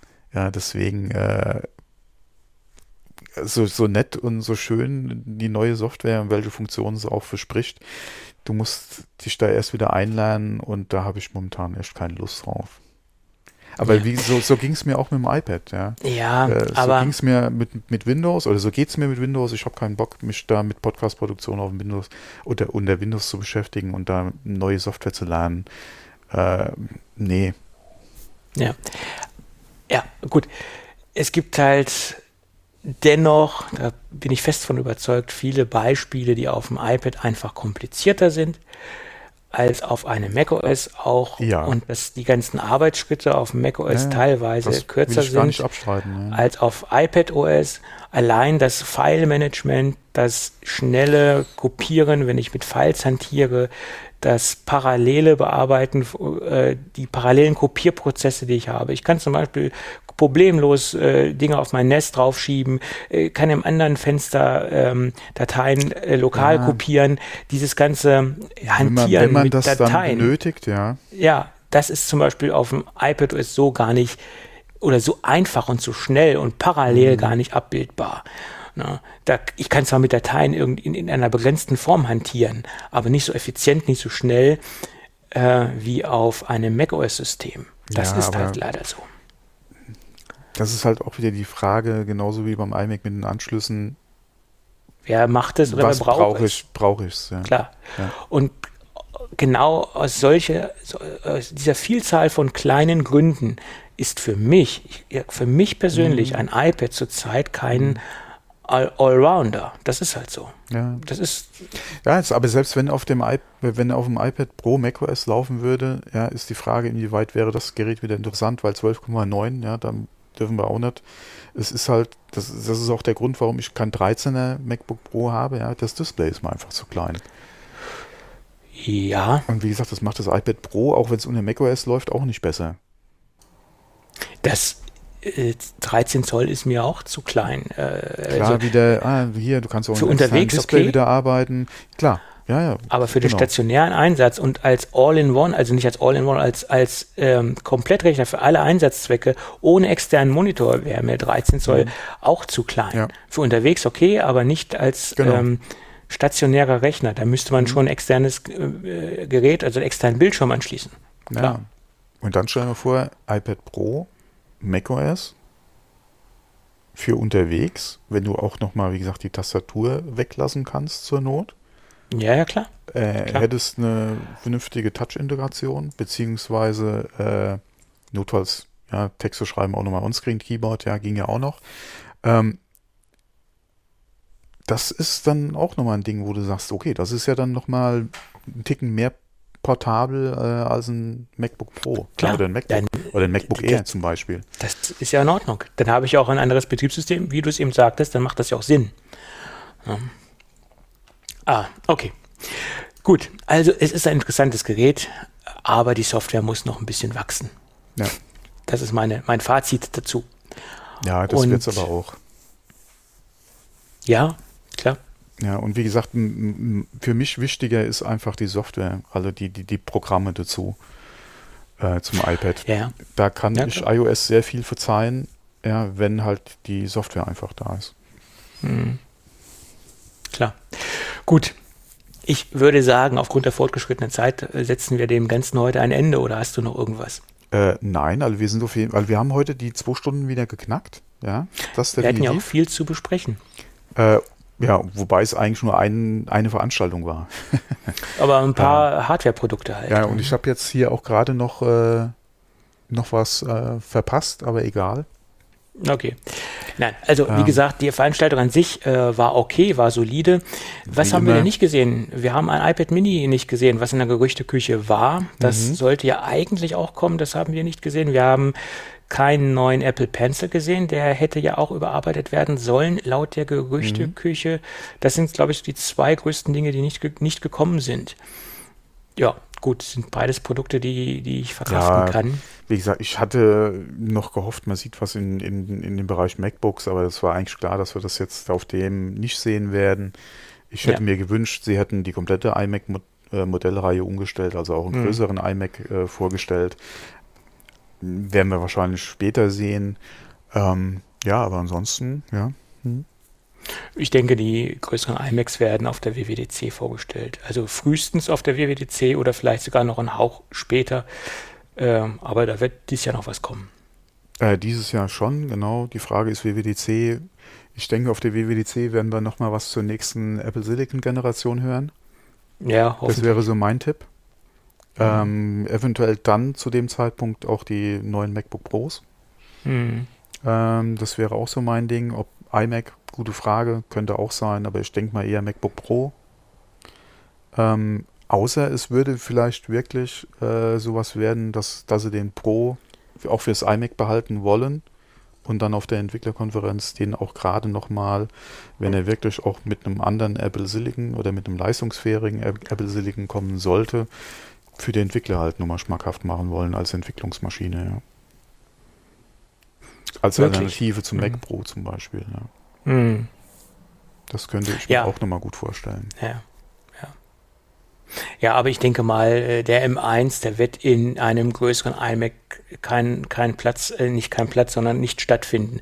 Wenn sie jetzt den, die nächste Generation oder den, die größeren updaten, dann kommt da auch eine nächste Generation. Das ist halt die Frage, wie zufrieden ist Apple äh, mit der Leistung des M1? Ja. Und momentan sind sie ja sehr zufrieden damit. Sie bringen ja wirklich überall. Sie bringen im Moment in der Baseline, in der Einstiegskategorie. Das ist jetzt. Ja, aber ich denke, es ist nicht nur die, beziehungsweise es ist nicht die Leistung, die die Intel-Varianten momentan am Leben hält, außer beim, okay, das, das, der iMac Pro ist auch weg. Und der einzige Intel, der leistungstechnisch auch noch über dem M1 liegt, äh, ist momentan äh, der Mac Pro. In Ansonsten, einigen Bereichen, ja, nicht in allen, aber in ja, einigen aber Bereichen ist, ist er noch ist der Mac führend, Pro. Ja. Und ja. äh, mein Gott, die Intel MacBooks, die sie momentan noch im Angebot haben, das ist wahrscheinlich für die Leute, die halt noch keinen Umstieg auf Apple Silicon machen können. Ich denke nicht, dass es wegen der Leistung ist. Äh, klar, RAM vielleicht noch mal ein Thema, ja. Das ähm, das aber das ist Thema. jetzt kein Problem, was du nicht auch mit einem M1 lösen könntest. Ja, du müsstest halt mehr RAM in den Chip bringen. Ich denke mal, dass die Architektur ja, könnte ein Problem sein, aber ich denke nicht, dass es ein Problem wäre unbedingt. Ähm, die Frage ist halt, wollen sie sich eventuell wirklich die Geräte aufheben für einen leistungsfähigeren Apple Silicon Chip? Ja, davon gehe ich aus. Wie, wie sieht die Roadmap da halt aus, ja. Aber ja. ansonsten sind sie, denke ich mal, mit dem, was es kann, sehr zufrieden, ja. Ja, wie gesagt, Casus Knactus ist der RAM. Ja, das ist im Moment das Problem, denke ich. Da muss was passieren. Jedenfalls bei den größeren Geräten. Gut, aber das wird die Zukunft zeigen und hoffentlich die WWDC. Ist ja nicht und mehr so lange hin, ja. Das dauert ja nicht mehr lange. Ja. ja. Wenn Sie dort auch wieder so ein Feuerwerk abfeuern die bei diesem Event hier, dann äh, sehe ich, sehe ich das ganz optimistisch. naja, Feuerwerk. Ja, du. Also es gab ja einige Schwarzmaler, die gesagt haben, wir sollen nicht zu viel erwarten. Und von daher war das schon äh, ordentlich, was da gekommen ist, finde ich. Also das, das war jetzt nicht überragend, es war jetzt nicht schlecht, es war sehr solide, was wir gesehen also haben. Also was eine Überraschung war, ist halt M1 für ein iMac, äh, für ein, fürs iPad Pro. Das war eine Überraschung, die auch vorher gar nicht so in der Gerüchteküche ja. war. Ich glaube, es gab so zwei Leute, die das mal so aus Spaß rausgehauen haben, aber ich glaube, das war auch mehr so aus aus ihrer eigenen Idee und Intuition heraus, aber weniger auf Basis von, von, von Leaks oder so. Aber das war wirklich eine Überraschung, die sie, denke ich, auch ganz gut geheim gehalten haben. Mhm. Ja. ja. Gut. Ähm, ja, jetzt machen wir endgültig das Ding für heute zu, sonst äh, reden wir noch zwei Stunden weiter. Okay. Wenn alles gut geht, hören wir uns dann irgendwann nächste Woche mal wieder. Ja, gehe ich doch davon aus. Ja, hoffe ich doch. Mhm. Okay. Okay. Also bis dann. Bis dann. Ciao. Ciao.